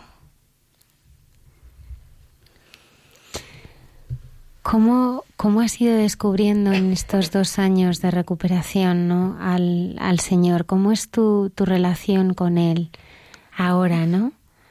¿Cómo es ahora? Pues claro, ha cambiado muchísimo. Me ha costado mucho eh, aceptar, eh, aceptar cómo es el Señor de verdad, porque yo siempre lo he visto eso como mi Salvador, que es mi Salvador, claro, pero es eh, justo como en sentido como alguien que me había dado tantísimo que yo tenía que hacer todo lo posible para pagarlo de esa manera con sufrimiento y es que hasta cuando acepté que, que vale que, que lo de la anorexia pues estaba no era eso porque bueno pues, pues va contra el quinto mandamiento entonces no puede ser. Aún así a mí luego me vino la, eh, el pensamiento de decir vale pues ya que he dejado también eh, la anorexia, como ahora encima, no solamente todo lo que me salva sino que además ahora eh, disfruto de la comida, tengo un cuerpo fuerte que me permite hacer cosas, que me permite también tener la mente más libre, pues ahora lo que tengo que hacer es no disfrutar nunca y no ser feliz en absoluto, porque entonces que ya es demasiado. Y lo que he ido aprendiendo es que con Dios nunca es, nunca es demasiado, o sea, nunca piensa que te ha dado demasiado y que entonces tú ya tienes que, o sea, no, Él siempre está dándote regalos y dándote dones y, y es un feo rechazarlo, o sea, yo no puedo decir, no, pues ya me ha dado demasiado, entonces ya no voy a disfrutar de nada más, ya no voy a tener nunca alegría, no me lo voy a pasar bien, tengo que elegir siempre lo contrario de lo que me gusta, no es que el Señor no se cansa de, de darme y de comunicarme su amor. Y también eh, lo que he descubierto mucho últimamente es el Sagrado Corazón de Jesús. Y claro, yo es que eso nunca me lo había planteado, que que Dios tenía un corazón humano y que late por mí. a mí es, eh, respondiendo un poco más a la pregunta, ahora mi relación es mucho hacia el sagrado corazón de, de Jesús, de estar eh, corazón a, corazón latiendo y, y, descubriendo que amar a Dios sobre todas las cosas es sobre todo eh, dejarme amar por Él eso, dejarme llevar, dejarme confiar, que no es fácil, ¿eh? eh porque, eh, o sea, me mucho más fácil hacer las cosas como hacía cuando hacía eh, mis ayunos y todo esto de la anorexia, que cuando decía en la recuperación me tengo que dejar llevar y dejar que me dé todos estos bienes y confiar en que mis miedos no se van a cumplir y en que en que cada paso él me va a ir dando la gracia que necesito. Entonces, pues es una mi relación ahora es sobre todo eh, dejarme más llevar, dejarme más confiar, dejarme más amar. Paola, yo te quiero dar gracias por lo que estás contando, ¿no? Porque eh, yo creo que es importante para los oyentes que, estamos escuchando el programa, ¿no? Mm, el ver cómo, cómo Dios puede sanar. Es importante reconocer pues la, la, propia enfermedad, ¿no? Lo, has dicho, ¿no? Reconocer, pues tengo este, esta situación, este trastorno, esta adicción, este problema, ¿no? Pero seguro que, que, muchos oyentes han intentado salir por sus propios medios de esto y no han podido. ¿Por qué? Pues porque nuestras fuerzas son limitadas. Nosotros somos... Y, y, a mí me gusta mucho repetir esto. Dios hace en nosotros lo que nosotros no podemos hacer por nosotros mismos, ¿no? Dios sin ti no puede nada, pero tú sin él tampoco, ¿no? Y, es importante, ¿no? Que, que llegamos a la cuenta de esto, ¿no? Que, que Dios puede devolvernos la dignidad, puede devolvernos la, la salud, la recuperación, ¿no? Has hablado de recuperación. Uno por uno mismo, eh, seguro tú tendrás esa experiencia, ¿no? A ti quien te ha ayudado realmente es Jesucristo, ¿no? Eh, Su gracia. Sí, totalmente. A mí me gusta mucho eh, un salmo que está hablando de cuando el pueblo de Israel conquista la tierra prometida, porque además es un, me gusta mucho esa imagen porque me siento también yo mucho en ese camino, ¿no? Desde la esclavitud, pasando, que, sería la anorexia, pasando por el desierto de la recuperación hasta la tierra prometida. Y este salmo dice, eh, porque no fue su espada la que ocupó la tierra, ni su brazo el que les dio la victoria, sino tu diestra y tu brazo y la luz de tu rostro, porque tú los amabas. Entonces a mí eh, es, o sea, es lo que define un poco eh, justo mi, mi recuperación. Y si es que no, o sea, por mucho que por una parte, yo al principio decía como Dios ha hecho más difícil mi recuperación, porque le decía si yo no pensara que mi eh, que la anorexia era por Dios y por todo el sacrificio, me habría resultado más fácil salir, pero no, eso es es mentira porque tenía todo, o sea, tenía todo el componente anterior eh, moral y de creerme yo. Así es, o sea, es que sin Dios no habría sido no habría sido posible, si yo todavía no sé cómo he, o sea, cómo he podido soportar el el sufrimiento que, he soportado y el tormento que, es. Y pienso, no solo pienso en todas las personas que, pasan esto por Dios, sino que conozco a personas que pasan por, que están pasando por esto sin Dios. Y a mí, bueno, solamente se me ocurre el que Dios, aunque ellas no lo sepan y le rechacen, sigue actuando en sus, en sus vidas, porque si no, yo no me explico cómo otra gente está pasando por una recuperación de, vamos, de anorexia o de depresión o, personas que sufren trastorno límite de la personalidad, etcétera, eh, cómo están pasando por eso sin, sin Dios o al menos sin saber que Dios está está con ellos. Por eso yo siempre que, les ayudo, o sea, aunque eh, con el miedo de que me dejen de hablar porque piensen que les sermoneo, es que les tengo que, es que, les tengo que decir que, que, que recen, que, que está Dios con ellas porque es que es lo o sea, es la, única manera de salir porque es que si no además mm, yo entiendo que pueden llegar a un peso sano y, sanar su cuerpo pero no sanar su alma. Entonces y, y, concretamente también para mí el medio a través del cual eh, Dios me ha ayudado es el director espiritual. Entonces yo ya si la persona es eh, algo creyente o tal siempre voy a que busque un director espiritual que que le transmita a Jesucristo porque es verdad que al ser cuando hablamos de enfermedades mentales, el problema es que tú escuchas, no voces de escuchar voces físicas en tu cabeza, pero sí hay algo que te está todo el rato hablando y lo puedes confundir mucho con la voz de Dios, que es lo que yo hacía, ¿no? Pensaba que la voz de mi enfermedad era la voz de Dios. Entonces, también está en que sea otra persona llena de Espíritu Santo quien te, quien te guíe. Veníamos eh, hacia la emisora, ¿no? Y te preguntaba, bueno, ¿y cómo estás ahora, no? ¿Estás, estás bien? Y me decías que sigues, sigues luchando, ¿verdad? Sí, claro, no tiene nada que ver lo que era antes de, lo que es ahora. Es decir, eh, por ejemplo, siempre yo en la, en la anorexia yo pensaba que era feliz. Eh, también es verdad que porque pensaba que es, como siempre decían que cuando uno cumple la voluntad de Dios es feliz, y yo creía que estaba cumpliendo la voluntad de Dios, pues creía que eso era la felicidad. Eh, luego cuando empecé la recuperación no era nada, nada feliz, todo sufrimiento, todo dolor. Y ahora es cuando veo que limitados eran mis horizontes de, felicidad. Eh, antes, o sea, yo ahora sí, claro que todavía me cuesta, todavía hay cosas que tengo que superar, que tengo que trabajar, pero es que ya no tiene nada que no tiene nada que ver porque es, es que eso ahora sé lo que es la verdadera felicidad. también porque sé lo que es, o sea, ahora tengo la verdad, gracias a la verdad tengo la libertad eh, la y ahora la libertad sí que me permite hacer realmente lo que, lo que Dios quiere de mí, para lo que Dios me ha creado, que sí que es lo que te da la felicidad plena. Entonces todo tiene, todo, sí, todo hace el círculo completo.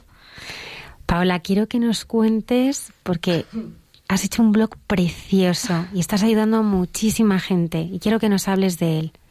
Pues eh, yo eh, pensaba que jamás iba a hablar de esto en público, o sea que, que esto iba a ser mi madre, mi director espiritual y para de contar. Pero con el tiempo me di cuenta de que tenía esta misión de, de compartirlo, más que nada porque a mí me ayudaron mucho también testimonios de otras personas que lo habían superado. Y claro, mi testimonio pues también tiene sus propias particularidades y entonces pues también lo quería poner al, al servicio de los demás y entonces he creado este blog eh, que el título es en inglés es eh, Swallow the World, que significa trágate el mundo. Eh, pero vamos, en internet si se busca Paola Petri, sale mi Instagram lo primero, que desde ahí se puede, se puede acceder. es una frase que he tomado además de San Agustín, porque esto no lo he dicho, pero otra cosa que me ha ayudado mucho en la recuperación fue leer las confesiones de San Agustín, porque me sentí muy identificada, aunque pues por lo que pasamos fue distinto, al fin y al cabo todas las adicciones eh, se parecen, entonces a mí me ayudó mucho las confesiones, pero en concreto esto no es de las confesiones, es de, unos tratados sobre el Evangelio de San Juan. Eh, y entonces San Agustín dice que el mundo te intenta devorar. Entonces, no, lo, que tú tienes que hacer es devora tú al mundo. Dice él eh, que básicamente a lo que se refiere es que lo pases por ti, como tú estás en, en Cristo, que pases tú el mundo por ti para, para que se haga de Cristo, porque si no el mundo te pasa por él y te hace del mundo. Entonces, bueno, por eso, de ahí saqué la, la frase. Entonces, en este, en este blog eh, tengo varios objetivos. El objetivo eh, general, que abarcaría un poco todo, sería bueno, también yo es que soy muy agustiniana, entonces sería restaurar lo que dice siempre San Agustín, que existe muchas veces a lo largo de sus obras, en el orden Dios, alma, cuerpo.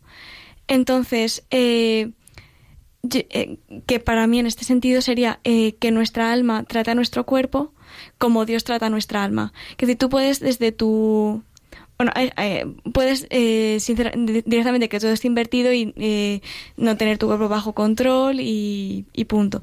Pero también puedes que sí que mm, tú desde tu alma racional controles a tu cuerpo mucho y lo disciplines, que es lo que hacía yo, ¿no? Mi cuerpo no tenía ni voz ni voto y, y yo desde mi mente, alma, cerebro lo, lo ordenaba y lo tenía sometido. Pero mi alma no estaba a su vez bien ordenada a Dios. Entonces, eh, da igual toda la penitencia toda la mortificación o todo el ascetismo que yo quisiera hacer porque estaba roto el primer eslabón que es el más importante, que eso San Agustín lo dice, por ejemplo, de los maniqueos, que también tenían todas sus reglas respecto a, la comida, eh, respecto al cuerpo, y eh, eran muy estrictos con su cuerpo, pero su alma no estaba ordenada a Dios y por tanto ese culto que ofrecían, por muy duro que fuera y estricto, no era agradable. Pues aquí es un poco lo mismo, aprender a cómo tu alma tiene que estar ordenada a Dios y ya sí que puedes eh, entonces ordenar a tu cuerpo desde tu alma, porque en realidad lo que estás haciendo entonces es tratar a tu cuerpo como Dios quiere que lo como Dios quiere que lo trates, y entonces cuando todo tiene sentido. ¿Y cómo trata Dios a tu alma? Pues es con amor, como hemos dicho. Ama con amor, buscando su bien, y sí, claro que a veces también te trata con disciplina y no siempre te da lo que pides o lo que te apetecería en ese momento, pero lo hace todo con respeto, con cariño y, y porque te quiere.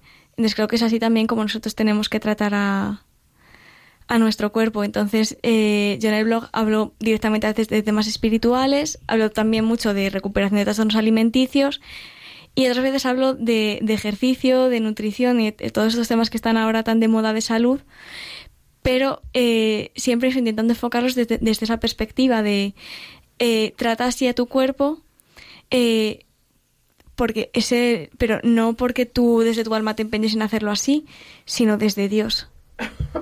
Y es un poco lo que intento hacer, poner un poquito de sentido en este mundo que está muy, como por una parte muy obsesionado por el cuerpo, pero por otra parte en realidad lo trata fatal. En realidad no paran de salir eh, dietas que son súper dañinas, eh, una mentalidad respecto al ejercicio, respecto a la comida, que es como eh, si comes menos la gente te aplaude, si dices que te saltas comidas es como que bien, eh, si rechazas tomar tarta es como que fuerza de voluntad.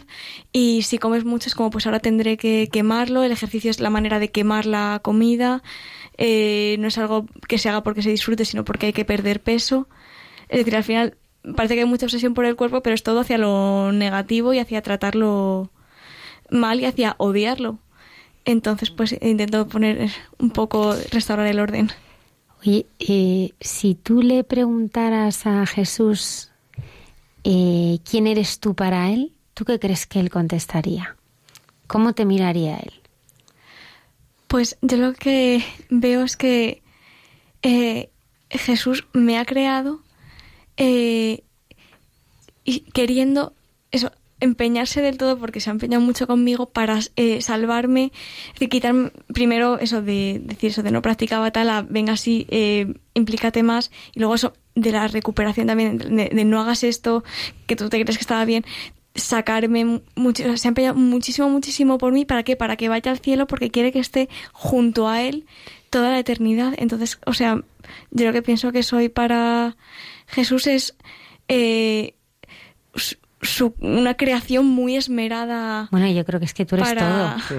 Yo creo que tú eres el todo. O sea, yo te respondo por él. Eres todo.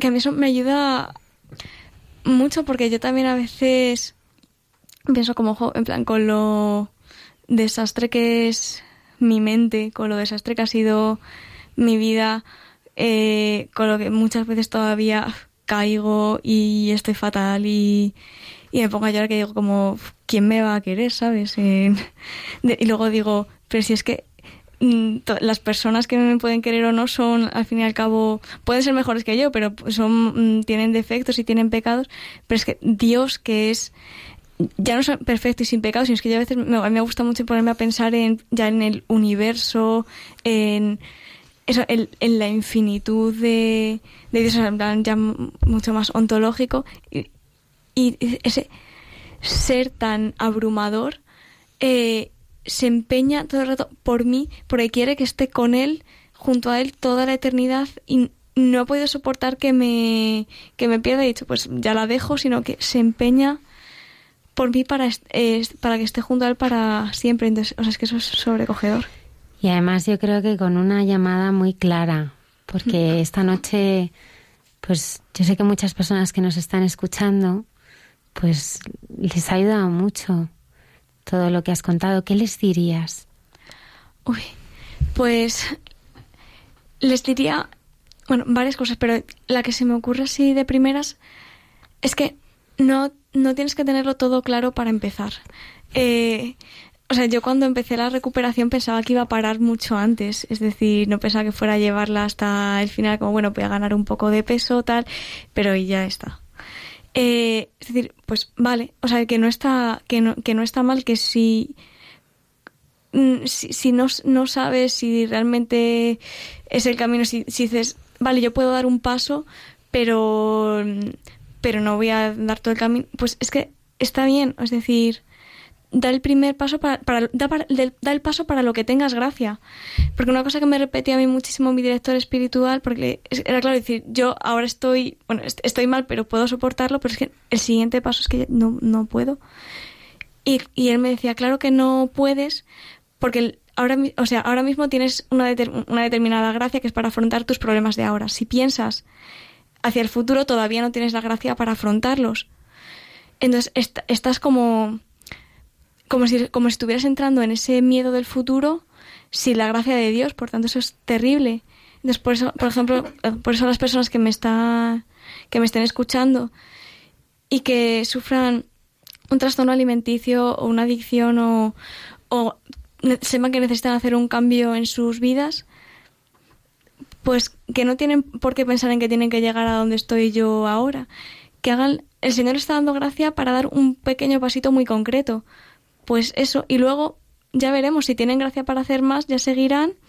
Si no, pues no, yo creo que sí que tendrán gracia luego para dar más pasos, pero no hace falta plantearse el futuro. Y luego el otro gran consejo es que este tipo de enfermedades lo que, en lo que se desarrolla muy bien es en el secretismo. Entonces, eh, que lo que es esencial es romper ese secretismo y contarle a alguien lo que, eh, lo que les está pasando, porque simplemente con decirlo en voz alta ya sabe la enfermedad que no te controla. Eh, que no puede simplemente meterte sus mentiras y te lo vas a creer, sino que se lo vas a decir a otra persona. Y eso ya hace mucho. Ya encima si puede ser un director espiritual, pues mucho mejor. Me gustaría dar las gracias a los sacerdotes, ¿no? Hemos tenido el programa pasado dos testimonios también con dos sacerdotes que intervienen ¿eh? de manera muy muy fuerte, ¿no? En la vida de dos personas y en tu caso este tercero también, ¿no? Gracias a los sacerdotes, ¿no? Que son instrumentos, ¿no? De, del, del Señor, ¿no? Y que y que nos ayudan en tantos momentos difíciles de nuestra vida. Gracias, Padre Isaac. Paola, ha sido un regalo tenerte esta noche con nosotros. El, placer es mío. Yo si, si alguien que me escucha le puede ayudar o tiene un familiar o un amigo o simplemente se queda con lo que digo y en el futuro conoce a una persona que le pueda ayudar, es que merece la pena eh, todo lo que todo lo que haga, que sí, yo a veces digo, es que me gustaría que estas cosas eh, mías no las supiera nadie, ¿no? Porque al fin y al cabo pues me da bastante vergüenza, ¿no? Todo lo que he hecho. Pero mira, si puede, si puede ayudar, pues bendito sea Dios. Gracias, Paola.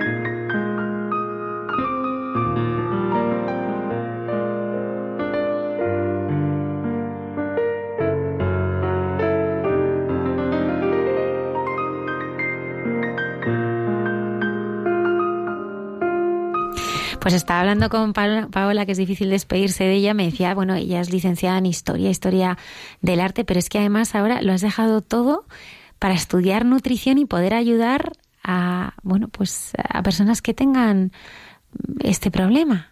Eh, sí, eh, me gustó mucho mi carrera y creo que me ha dado muy buena base, pero el, el, viento sopla donde quiere, ¿no? Que también se dice en el Evangelio, que es el Espíritu Santo, y yo es ahora donde donde veo claramente mi llamada. Entonces, sí, eh, me acabo de sacar una certificación de, entrenamiento personal y ahora voy a empezar a estudiar nutrición para poder también eso, dar más asesoramiento en, este, en estos temas a, a las personas que tengan un trastorno alimenticio o que simplemente tengan una relación desordenada con la comida debido a pues a toda la confusión que hay en esta que hay en esta sociedad entonces, tanto a través de, de, mi, de mi página como también yo tengo una idea como de crear un grupo presencialmente en el que en el que pueda pues, tratar a las tratar a las personas de tú a tú y, aprenderlas a, hacerles aprender valorar su cuerpo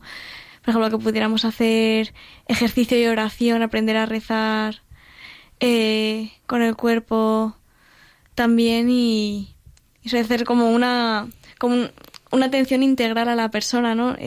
su cuerpo con la nutrición y el ejercicio, su mente, pues hablando de todos estos temas, y su, y su alma sobre todo, ¿no? Animándolas a acercarse a Jesús, a... Por ejemplo, yo creo que en realidad, por ejemplo, con este componente estético que hay del cuerpo, pues eh, con la belleza de, de, Dios, la belleza de la liturgia, eh, la belleza del arte cristiano, también es, por ejemplo, ahí podría meter también mi carrera, es un poco todo el proyecto que tengo porque eh, todos los enfoques de, de salud al final hay gente que hace solo cuerpo, hay gente que hace cuerpo y mente, solo mente, pero es que es súper importante tratarlo desde, desde mm. el alma. Entonces yo quiero como adquirir conocimiento en todo eso para poder ofrecer todo. Yo sé que ya eh, muchas madres ¿no? de, de, hijos que tienen este problema pues acuden a tu página mm. y les está ayudando muchísimo. ¿eh? A, también pues ver, ¿no? Porque no solamente eh, son los hijos, ¿no? Sino las madres, ¿no? Eh, sé que no va a decir nada, pero bueno, pues está aquí también tu madre a quien le agradezco pues su generosidad, ¿no? Al venir a este programa y acompañar, eh, acompañarnos, ¿no? Y, es verdad que tanto, mm, bueno, pues eh, las personas que habéis sufrido esta enfermedad como las familias, pues es un sufrimiento muy compartido, ¿no? Y yo sé que también para las familias este blog, eh, bueno, pues está inspirado también en poderles ayudar, ¿no? Y en, poderles, eh, bueno, pues comprender y, y, estar a vuestro lado, ¿no? Sí, sí, me han escrito alguna vez madres y claro, sobre todo les ayuda mucho porque, claro, ellas no entienden lo que pasa por la mente de, de sus hijas, no entienden lo, que les dicen y que no sea que no sea más evidente para sus hijas lo que es evidente para todo el mundo, no entienden el que no puedan comer, eh, que no sea que es que tú no quieras hacerlo, sino que que realmente no puedes, que es, que es superior a ti, mm. que realmente está la comida ante tuyo, es que, mm, o sea, eh, sabes que si lo haces, eh, es que te vas a sentir, por ejemplo, súper culpable y, con asco de ti misma. Y no saben los sentimientos tan fuertes que te puede provocar eh, todo el tema. Entonces pues eh, que eh, para estas madres mm, ver que no es que ellas no sepan comprenderlo sino que realmente es algo que pasa y que yo se lo puedo explicar, ya visto desde fuera, ¿no? Un poco que sí que esos pensamientos están ahí, pero cómo se pueden eh, superar, pues claro, ya les hace ver que no están, mm. que no están solas y que no es que ellas no entiendan lo que pasa, sino que es que no se puede entender porque la mente de una persona con un trastorno alimenticio mm. está, está tomada por otro, por otra entidad que no es su hija. Vamos ya casi a terminar el programa, pero eh, tenemos eh, al padre Alberto Roye, como avanzamos al principio del, programa, nos va a hablar de Santa Margarita de Cortona, una santa del siglo XIII con una vida pues muy azarosa, muy bella, con un castillo, una madrastra, parece el cuento de la Cenicienta. Vamos a escucharle.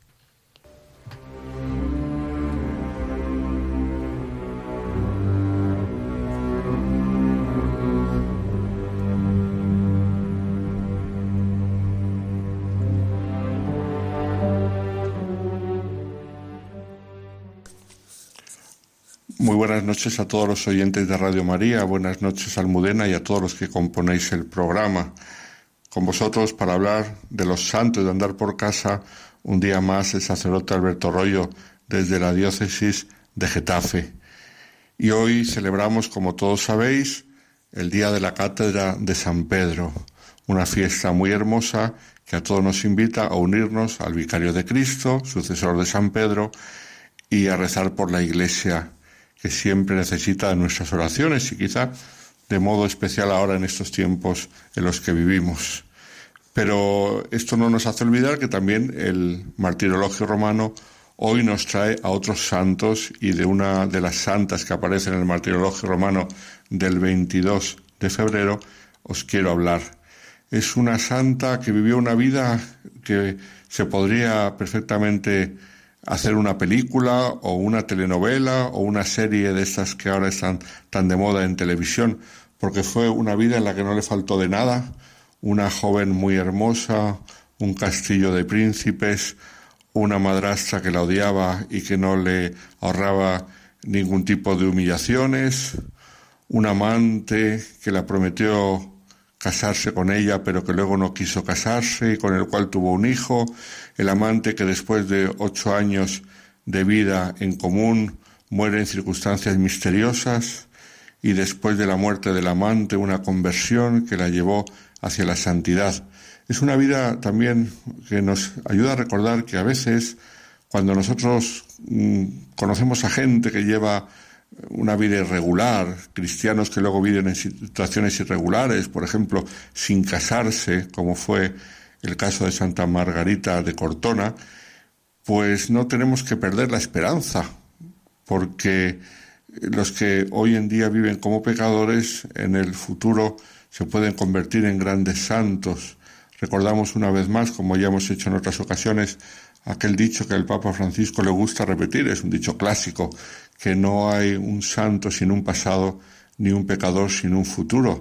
Y entonces, precisamente esto es lo que le pasó a Margarita de Cortona, la santa de que vamos a hablar hoy, santa italiana del siglo XIII, poco conocida en España, muy conocida en Italia, que, como veremos, vivió durante ocho años sin casarse, arrejuntada con el novio, hasta que éste muere de modo misterioso.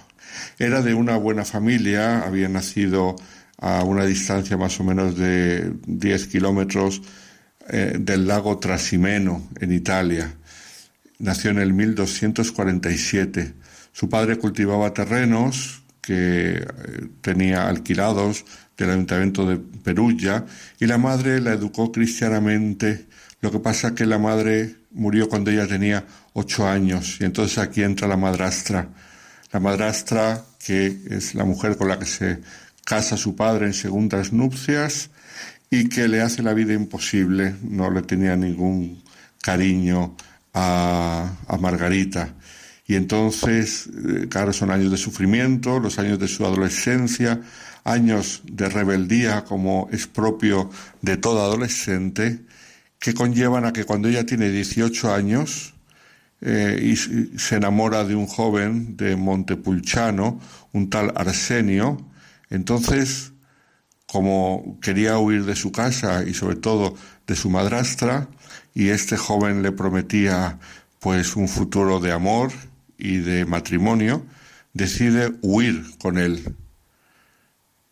Pero claro, mm, huyen y sin embargo el matrimonio no llegó nunca a pesar de que nació un hijo, pero el joven era de familia noble y la familia de él se opuso siempre a que se casase con Margarita. Con lo cual, ella que fue a vivir al castillo, el castillo de príncipes que decíamos al principio, el castillo de Montepulciano, allí participó a la vida de la nobleza local, pero nunca fue acogida por esa nobleza porque vivía con uno de los miembros de la nobleza, arrejuntada, pero no estaban casados, con lo cual eh, ella interiormente sufrió mucho. Por un lado porque veía que la esperanza de casarse cada vez se diluía más y por tanto era una promesa incumplida la que le había hecho su novio. Por otro lado porque la familia del novio no la quería y además la nobleza local no la aceptaban bien pues porque no estaba unida en matrimonio al joven Arsenio. Y ocurrió que cuando llevaban ocho años arrejuntados, Arsenio fue asesinado un día a puñaladas.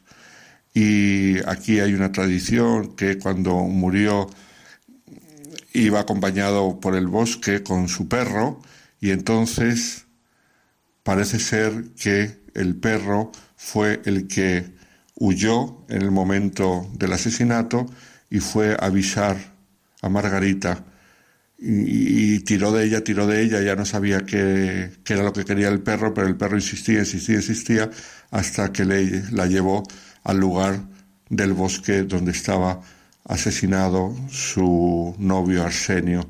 Esta es la tradición que fue el perro eh, el que le la llevó a encontrar el cadáver de su novio. El caso es que, claro, ella en aquel momento, no siendo la esposa, fue repudiada por la familia de Arsenio, fue expulsada del castillo de Montepulciano, pero su propio padre, instigado por la madrastra que tanto la odiaba, se negó a aceptarla en casa. Con lo cual, fijaos la situación de esta joven que mm, era expulsada por la familia de su novio, porque, bueno, pues no era la mujer, con lo cual no tenía ninguna obligación, pero su propio padre no la quiere aceptar porque la madrastra no la podía ni ver. Y entonces, desesperada en un primer momento, pensó buscar otro hombre, pero sin embargo las cosas de la vida el Señor la llevó mm, a Cortona, donde encontró refugio en una comunidad de franciscanos menores que la acogieron como una hija. La acogieron como huésped en el convento, fuera de la clausura, pero la acogieron como una hija con su, su niño, con el, el, hijo que tenía. Entonces fue acogida con una caridad franciscana muy propia de lo que han hecho siempre los frailes, el acoger a las personas necesitadas, en este caso necesitada de cariño y necesitada de ayuda material. Después de eh, estar unos pocos días en la hospedería del convento, los frailes encontraron unas señoras piadosas que le ayudaron y de hecho mm, fue huésped de casa de una de estas señoras y eh, a través de los franciscanos conoció al Señor, conoció la vida cristiana que, como decíamos, a los ocho años dejó de practicar por la muerte de su madre e incluso llegó a hacerse terciaria franciscana, que como todos sabemos es una rama seglar de los franciscanos. Y entonces, a partir de entonces, llevará una vida de conocimiento de Cristo, de aprender los rudimentos de la vida cristiana, que no los conocía bien, y de enamoramiento del carisma franciscano en su vida seglar. Nunca fue religiosa, siempre se quedó como seglar. Y sin embargo, aquí no faltaron tampoco las cruces, porque cuenta la biografía de Santa Margarita de Cortona que por tres años le rechazaron el ser franciscana seglar. Lo pidió durante tres años y consideraron que era demasiado joven y guapa. Se ve que en aquella época, pues las demasiado jóvenes y guapas no podían dedicarse al Señor como terciarias franciscanas. Yo espero que no ocurriese como lo que antiguamente se decía en las parroquias. Es un chiste, me lo vais a permitir esta broma, pero antiguamente se decía, eh, estoy hablando de hace muchos, muchos años, que las parroquias estaban las mujeres guapas y luego estaban las feas, las muy feas y las de acción católica. Pues eh, Espero que no ocurriese eso también con las terciarias franciscanas en la Italia de aquella época, que no admitiesen a las que eran guapas. El caso es que ella tuvo que esperar tres años hasta que mm, por fin eh, se la admitió en la vida franciscana seglar. Probablemente era porque al considerarla tan guapa y con la vida que había vivido tenían miedo a que no perseverase en la virtud. Según pasaban los años y ella se pudo dedicar más a la oración porque su hijo ya creció y se independizó, deseó y manifestó el querer vivir un poco como ermitaña y entonces en una de las cuevas de las afueras de la ciudad pasaba grandes temporadas. Primero estuvo en una especie de celda en una de las casas de las señoras piadosas del pueblo, pero luego pasó grandes temporadas a las afueras dedicada a la oración. Pero claro, mm, como corrió la fama de una mujer piadosa y que se dedicaba a la oración y que estaba muy cercana a Dios, eso la llevó a que la gente la buscase quisiese mm, hablar con ella, quisiese recibir sus consejos y se hizo muy famosa Santa Margarita en la ciudad de Cortona de aquella época.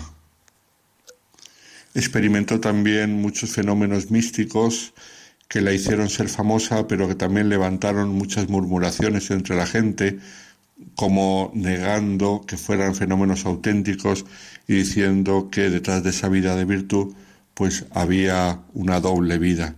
Y sin embargo, en una ocasión el Señor se le apareció y le dijo, estate tranquila, yo consideraré como oraciones tuyas todas las murmuraciones y las acusaciones de mm, vida ligera que puedan hacer en contra de ti.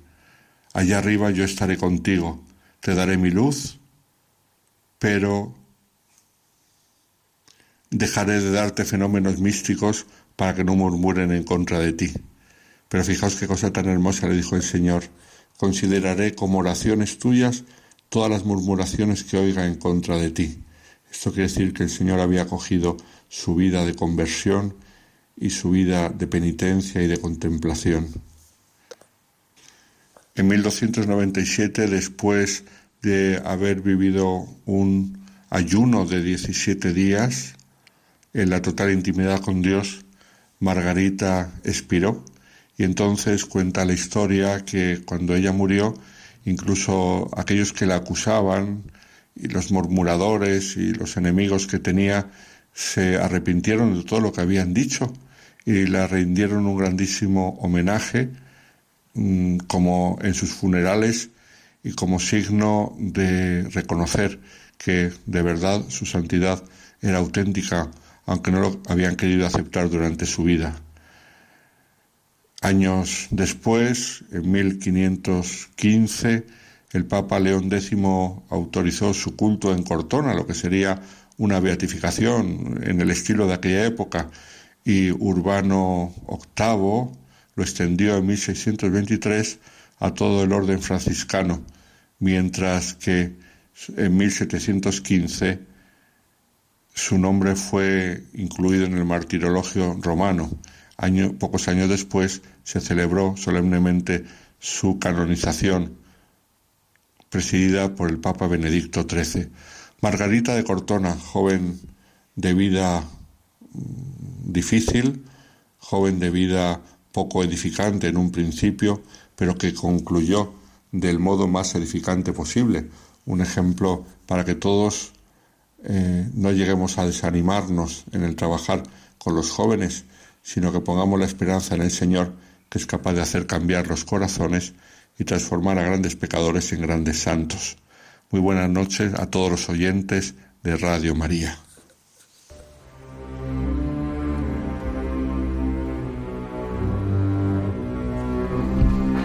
Pedro, muchísimas gracias por haber estado esta noche aquí. Ha sido un regalo. Muchísimas gracias a vosotros por la oportunidad. Qué confianza.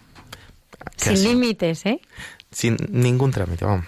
Totalmente 100% de confianza. Rezamos por tu hijo, por, por todo, por todas tus necesidades. Muchas gracias a Radio María y muchísimas gracias a todas las personas que nos están escuchando y todas las personas que me estoy acordando de ellos ahora mismo y no lo voy a nombrar porque tenemos muy poco tiempo.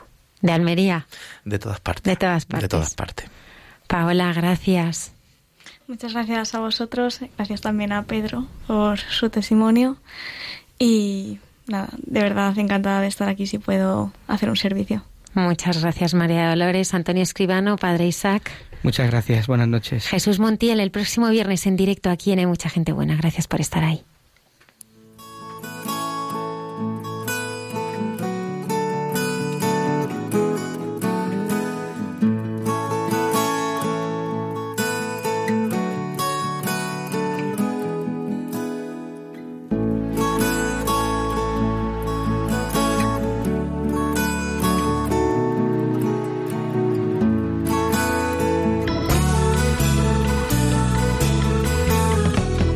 Han escuchado en Radio María Hay mucha gente buena, un programa dirigido por Almudena Delgado.